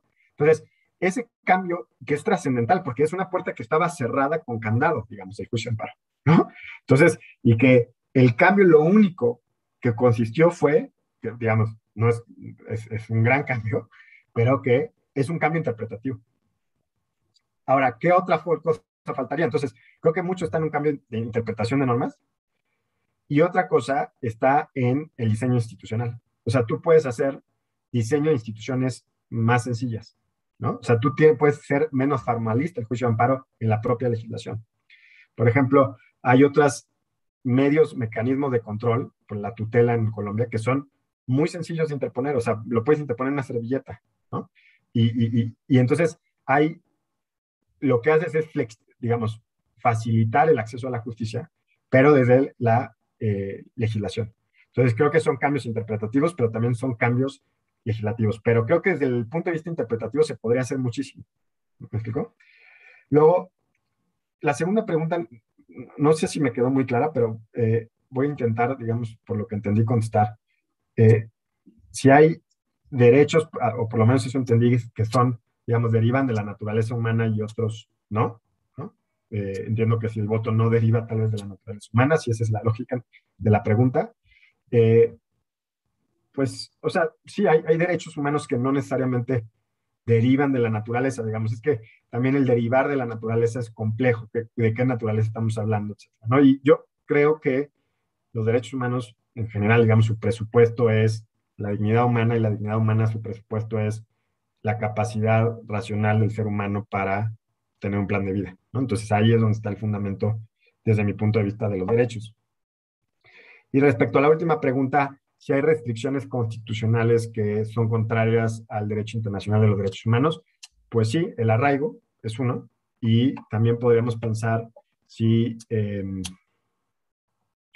por ejemplo, algunas de los de las previsiones específicas para delincuencia organizada en nuestra constitución son acordes con estándares internacionales. Si es, eh, digamos, el régimen eh, específico en ciertos temas están, cumpliría con los estándares internacionales. Yo creo que es, complejo. Lo que pasa es que pues ya están en la Constitución y en tanto están constitucionalizados, eh, pues es una restricción expresa, si así se interpreta, los derechos previstos en los tratados internacionales. Gracias, doctor.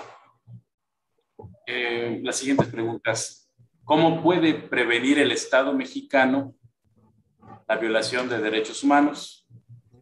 La siguiente, ¿la reforma de los derechos humanos se relaciona o vincula con la cultura de la paz? Y la tercera, ¿de qué otra forma se puede dar una reparación con efecto transformador además de una reforma jurídica y de programas de políticas específicas como de fomento a la tolerancia? Sí, gracias. Si quieres con eso, Arcadio. Eh, a ver, la prevención de derechos humanos puede ser de muy, distintas formas, ¿no? Se puede hacer desde la creación de instituciones dedicadas precisamente a la prevención de violaciones de derechos, como puede ser a través de un cambio cultural, ¿no? O sea, muchas de las prevenciones vienen a través de cambios culturales, ¿no? Que la gente, eh, digamos, nos eduquemos en el respeto y la tolerancia hacia los demás, eh, hacia la diferencia. Nada más piensa en cuántas eh, expresiones de violencia se dan en la calle cotidianamente hacia las minorías, por ejemplo, de identidad de género, que eso es una violación a sus derechos. Es decir, ¿por qué yo tengo que, o sea, por qué tendrían que ser ofendidos en la calle eh, por el solo hecho de tener una identidad sexual distinta, ¿no? A la, a la que la persona tal puede tener. Eh, entonces, y la prevención también, por ejemplo, puede conllevar eh, la investigación. Ya decía, hay un fuerte incentivo que cuando se investigan las violaciones, piensen, si no hubiera, si no hubiera el nivel de impunidad que tenemos en México de, de, impunidad sobre los delitos, pues muy probablemente bajaría, si, si, hubiera, no hubiera impunidad, se previene de alguna manera, se genera un incentivo uh, para que esos derechos, esas violaciones no se sigan cometiendo. Entonces, digamos, hay distintos mecanismos de, prever, de prevenir la violación de derechos. Ahora, que si es una cultura de la paz, pues sí, o sea, sí tiene mucho que ver, digamos, con la paz los derechos humanos, porque finalmente, pues son reglas tal vez eh, mínimas de, de, una sociedad civilizada, ¿no? O sea, de una sociedad en la que nos movemos bajo criterios de respeto, de tolerancia y de deliberación. Es decir, yo no, bajo una cultura de los derechos humanos no resuelvo los desacuerdos con mi vecino a golpes, ¿no? O sea, tengo, tengo que discutir, tengo que dialogar, para eso hay, ¿no? O, o, yo no, yo no, no manifiesto en una cultura de los derechos humanos mi odio hacia las minorías raciales en la calle, por, pues no, o sea, digamos, es una cultura de la paz, pues sí, porque nos dan reglas mínimas de eh, respeto, tolerancia y deliberación como forma de resolución de conflictos, ¿no? O sea, y es la deliberación, ¿a qué se opone? Pues a eso, a la violencia. Se opone a, eh, o sea, a ver, no vamos a resolver los conflictos agarrándonos a golpes o matándonos, ¿no? Sino simplemente vamos a discutir y, y eso es normal en sociedades democráticas. O sea, uno no puede esperar que en sociedades democráticas todos pensemos igual. ¿Por qué? Porque unos son católicos, otras son protestantes, otros son judíos, agnósticos, lo que quieran, ¿no? Y otros, eh, y, tienen formas muy, tenemos formas muy distintas de, ver la vida. Y entonces, evidentemente, eso va a generar conflictos, ¿no? Es normal. Lo, lo que no puede pensarse es que la forma de erradicar esos conflictos en una sociedad democrática sea erradicando el desacuerdo. O sea, el desacuerdo llegó para quedarse, la pluralidad llegó para quedarse, y lo que tenemos que hacer es gestionar ese desacuerdo, digamos, conforme a principios democráticos, y eso pues nos los dan los derechos humanos. Y eh, una forma de reparación, si no solo es la reforma, digamos, solo, no son solo reformas legales, pues no, son, son distintos mecanismos, eh, creo que estaba vinculada con reparaciones transformadoras. Esto, las reparaciones transformadoras, ha surgido, surgió en la sentencia en campo algodonero de la Corte Interamericana en contra de México. Y la lógica es precisamente esa que les explicaba más temprano, es, a ver, no, eh, esto no va a cambiar, digamos, no hay, hay, hay, casos, digamos, de violaciones estructurales de derechos que no cambian con el dictado de una sentencia a un individuo en particular. Porque el día de mañana vamos a tener otro caso y otro caso y otro caso, ¿no? Porque si no cambian, digamos, los presupuestos culturales estructurales que permiten eso, entonces vamos a ver la misma película siempre. Entonces, cuando está la lógica de los remedios transformadores es porque se entiende que la violencia de género, como un problema estructural, no va, no se modifica, no se corrige con proteger o con solo proteger a la mujer afectada en el caso particular. Se modifica con, cambiando una cultura machista, se modifica con la impunidad que hay frente a ese tipo de, manifestaciones, se modifica con que la sociedad no lo vea como algo tolerable, como algo que, bueno, pues es algo que, es entre los parejas pues nosotros, ¿no? Ese tipo de tolerancia social no debería existir frente a la violencia de género, etcétera. Entonces, esas son reformas, digamos, efectos transformadores que se hacen con cambios culturales, básicamente, ¿no? Y con, digamos, cambios a legislaciones, eh, etcétera, pero el, punto está en que sí tiene que ver, por ejemplo, con crear una cultura de la tolerancia, pues, con el, respeto, pero que, digamos, tiene que tener distintos frentes para poder cambiarlo. Evidentemente, y acá una de las reflexiones que hacen algunas, que han hecho algunas feministas, eh, por ejemplo, a, 10 años de campo algodonero que fueron, creo que el año pasado, o hace dos años, de la sentencia es, es que la cosa sigue igual, ¿no? Entonces, eh, eh, o sea, es, trágico en ese sentido, ¿no? Es trágico porque pues ya pasaron 10 años y la cosa estructural sigue igual o peor. Entonces, eh, evidentemente, pues, digamos, las sentencias no son, no, son varitas de magia que cambian la realidad por sí mismas, pero, digamos, mandan, nos dicen tal vez por dónde puede ir la jugada, ¿no? Por dónde puede ir el camino para que eso ya no suceda y que entonces en algún momento Campo Algodonero la sentencia sea cumplida en ese aspecto transformador. Gracias, doctor. La siguiente pregunta me parece interesante por el, último término que, que, manejan y se la, se formulo. Dice, ¿considera usted que en México la garantía de reparación integral del daño por violaciones a derechos humanos, y es la parte que le digo que es interesante, ¿es eficaz? ¿Cómo se, mide, cómo se podría medir la eficacia de una reparación integral del daño? Y la siguiente, ¿el principio pro persona tiene alguna limitante, doctor? Sí. Eh, gracias, Arcadio, y gracias a quien hizo la pregunta. La o sea, si es eficaz, yo creo que es eficaz, o sea, tiene que o sea, la eficacia no puede ser solo vista desde un punto de vista vertical, digamos, de la autoridad, sino también tiene que involucrar a las víctimas de cuando una reparación integral es eficaz. Yo creo que uno de los puntos para evaluar esa eficacia tiene que ser el, punto de vista de las víctimas de las violaciones. Eso es, creo, muy, importante tenerlo en cuenta. Y también creo que es, interesante que en los últimos años, digamos, se, se está pasando de la evaluación doctrinal de cuándo hay una reparación integral. ¿A qué me refiero con este tipo de, o sea, desciframos en la exposición de hoy qué tipo de reparaciones existen, ¿no? Restitución, indemnización, rehabilitación, satisfacción, no repetición. Digamos, es ese como el desarrollo doctrinal. ¿Cuáles son las aristas? ¿Cuáles son las eh, distintas manifestaciones concretas que puede tener esa reparación integral? Ahora, en los últimos años hay proyectos, digamos, de, de, sobre todo de organizaciones internacionales que quieren evaluar la eficacia de esas reparaciones. ¿no? Y entonces hacen como mediciones más empíricas de cuándo hay esa eficacia o no. Eh, entonces yo creo que, digamos, es el paso en el que estamos, en el que se está viviendo ahorita, ¿no? O sea, el primer reto fue identificar en qué consiste esa reparación integral, con, doctrinalmente, como les decía, y el, el paso en el que se está ahora es cómo medimos empíricamente la eficacia de esa reparación. Ahora yo diría, en esa juego de, de, la reparación, de, de, la medir, de evaluar la eficacia de una reparación, creo que debe jugar un papel muy importante la voz de las víctimas para saber si efectivamente fue eficaz o no. Ahora, los límites del principio pro persona, yo creo que sí. O sea, a ver, los principios de pro persona, o sea, no es una llave mágica, ¿no? Y eso creo que, o sea, no hay que, o sea, el principio pro persona no es, yo alego en una demanda de amparo principio pro persona y significa que voy a ganar. No, o sea, que, ah, creo que en algún momento se ha generado alguna confusión como tipo, a ver, siempre hay el principio por persona, me tienes que conceder lo que yo pedí.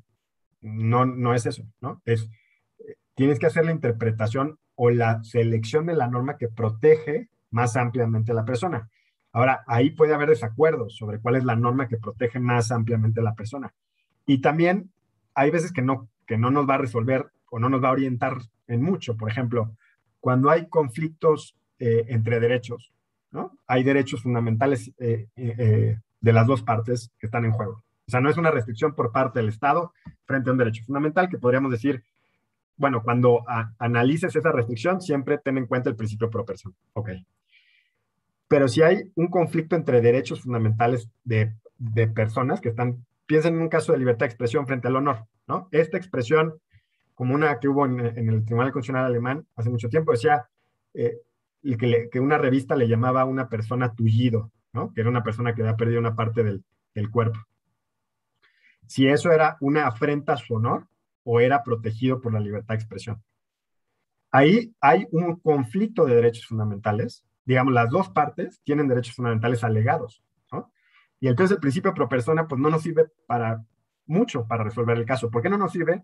Porque los dos podrían decir, no, el principio pro persona me tiene que dar la razón a mí. O sea, interpreta el, derecho al honor de sentido de manera amplia y el otro nos diría, no, no, interpreta el derecho a la libertad, de expresión de manera amplia. ¿Me explico? En esos casos, la resolución va más a través de la ponderación, ¿no? Digamos, de ponderar los dos derechos, en el caso concreto, el nivel de afectación que le puede generar a una persona que le digas tullido en un medio público, etcétera, frente a lo que significa, por ejemplo, la relevancia pública de esa expresión para el medio de comunicación. Ese sería un tipo de ponderación en el caso concreto para resolver cuál de los dos tiene que ser protegido. Entonces, ahí hay otra clara limitación del principio pro persona. Es decir, el principio pro persona es útil, es un instrumento necesario para interpretar los derechos, porque nos, nos, nos orienta, nos dice, interprétalo lo más amplio posible y las restricciones, digamos, la otra cara de la moneda es, las restricciones interprétalas de manera limitativa, pero no significa que es una llave mágica para todo.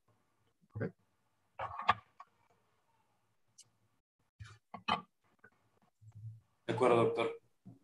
Eh, se quedan muchas preguntas en el, en el doctor, pero Eh, antes de despedir esta sesión del diplomado, quisiera usted cerrar con alguna conclusión o consideraciones finales, doctor. Pues, eh, pues gracias, Arcadio, y gracias a, quienes nos escuchan. Eh, pues nada más agradecerles su tiempo, invitarlos a, que sigan las, las, sesiones subsecuentes. Creo que después del diplomado van a, van a salir con, con mucho conocimiento tanto de la jurisprudencia de la Suprema Corte y de los cambios que ha habido jurisprudenciales en estos últimos 10 años, que son, de mi punto de vista, importantísimos, y también entender los retos que están, digamos, eh, por venir y que, y que evidentemente pues, nos compete a todos seguir pensando, seguir colaborando, digamos, en que, en que la cultura de los derechos humanos pues siga avanzando. ¿no? Y pues sí, con eso, con eso concluiría. Gracias, Arcadio. En nombre de la Dirección General de Casas de la Cultura Jurídica de la Suprema Corte de Justicia de la Nación, Agradecemos la invaluable participación del doctor Roberto Miembro Ortega.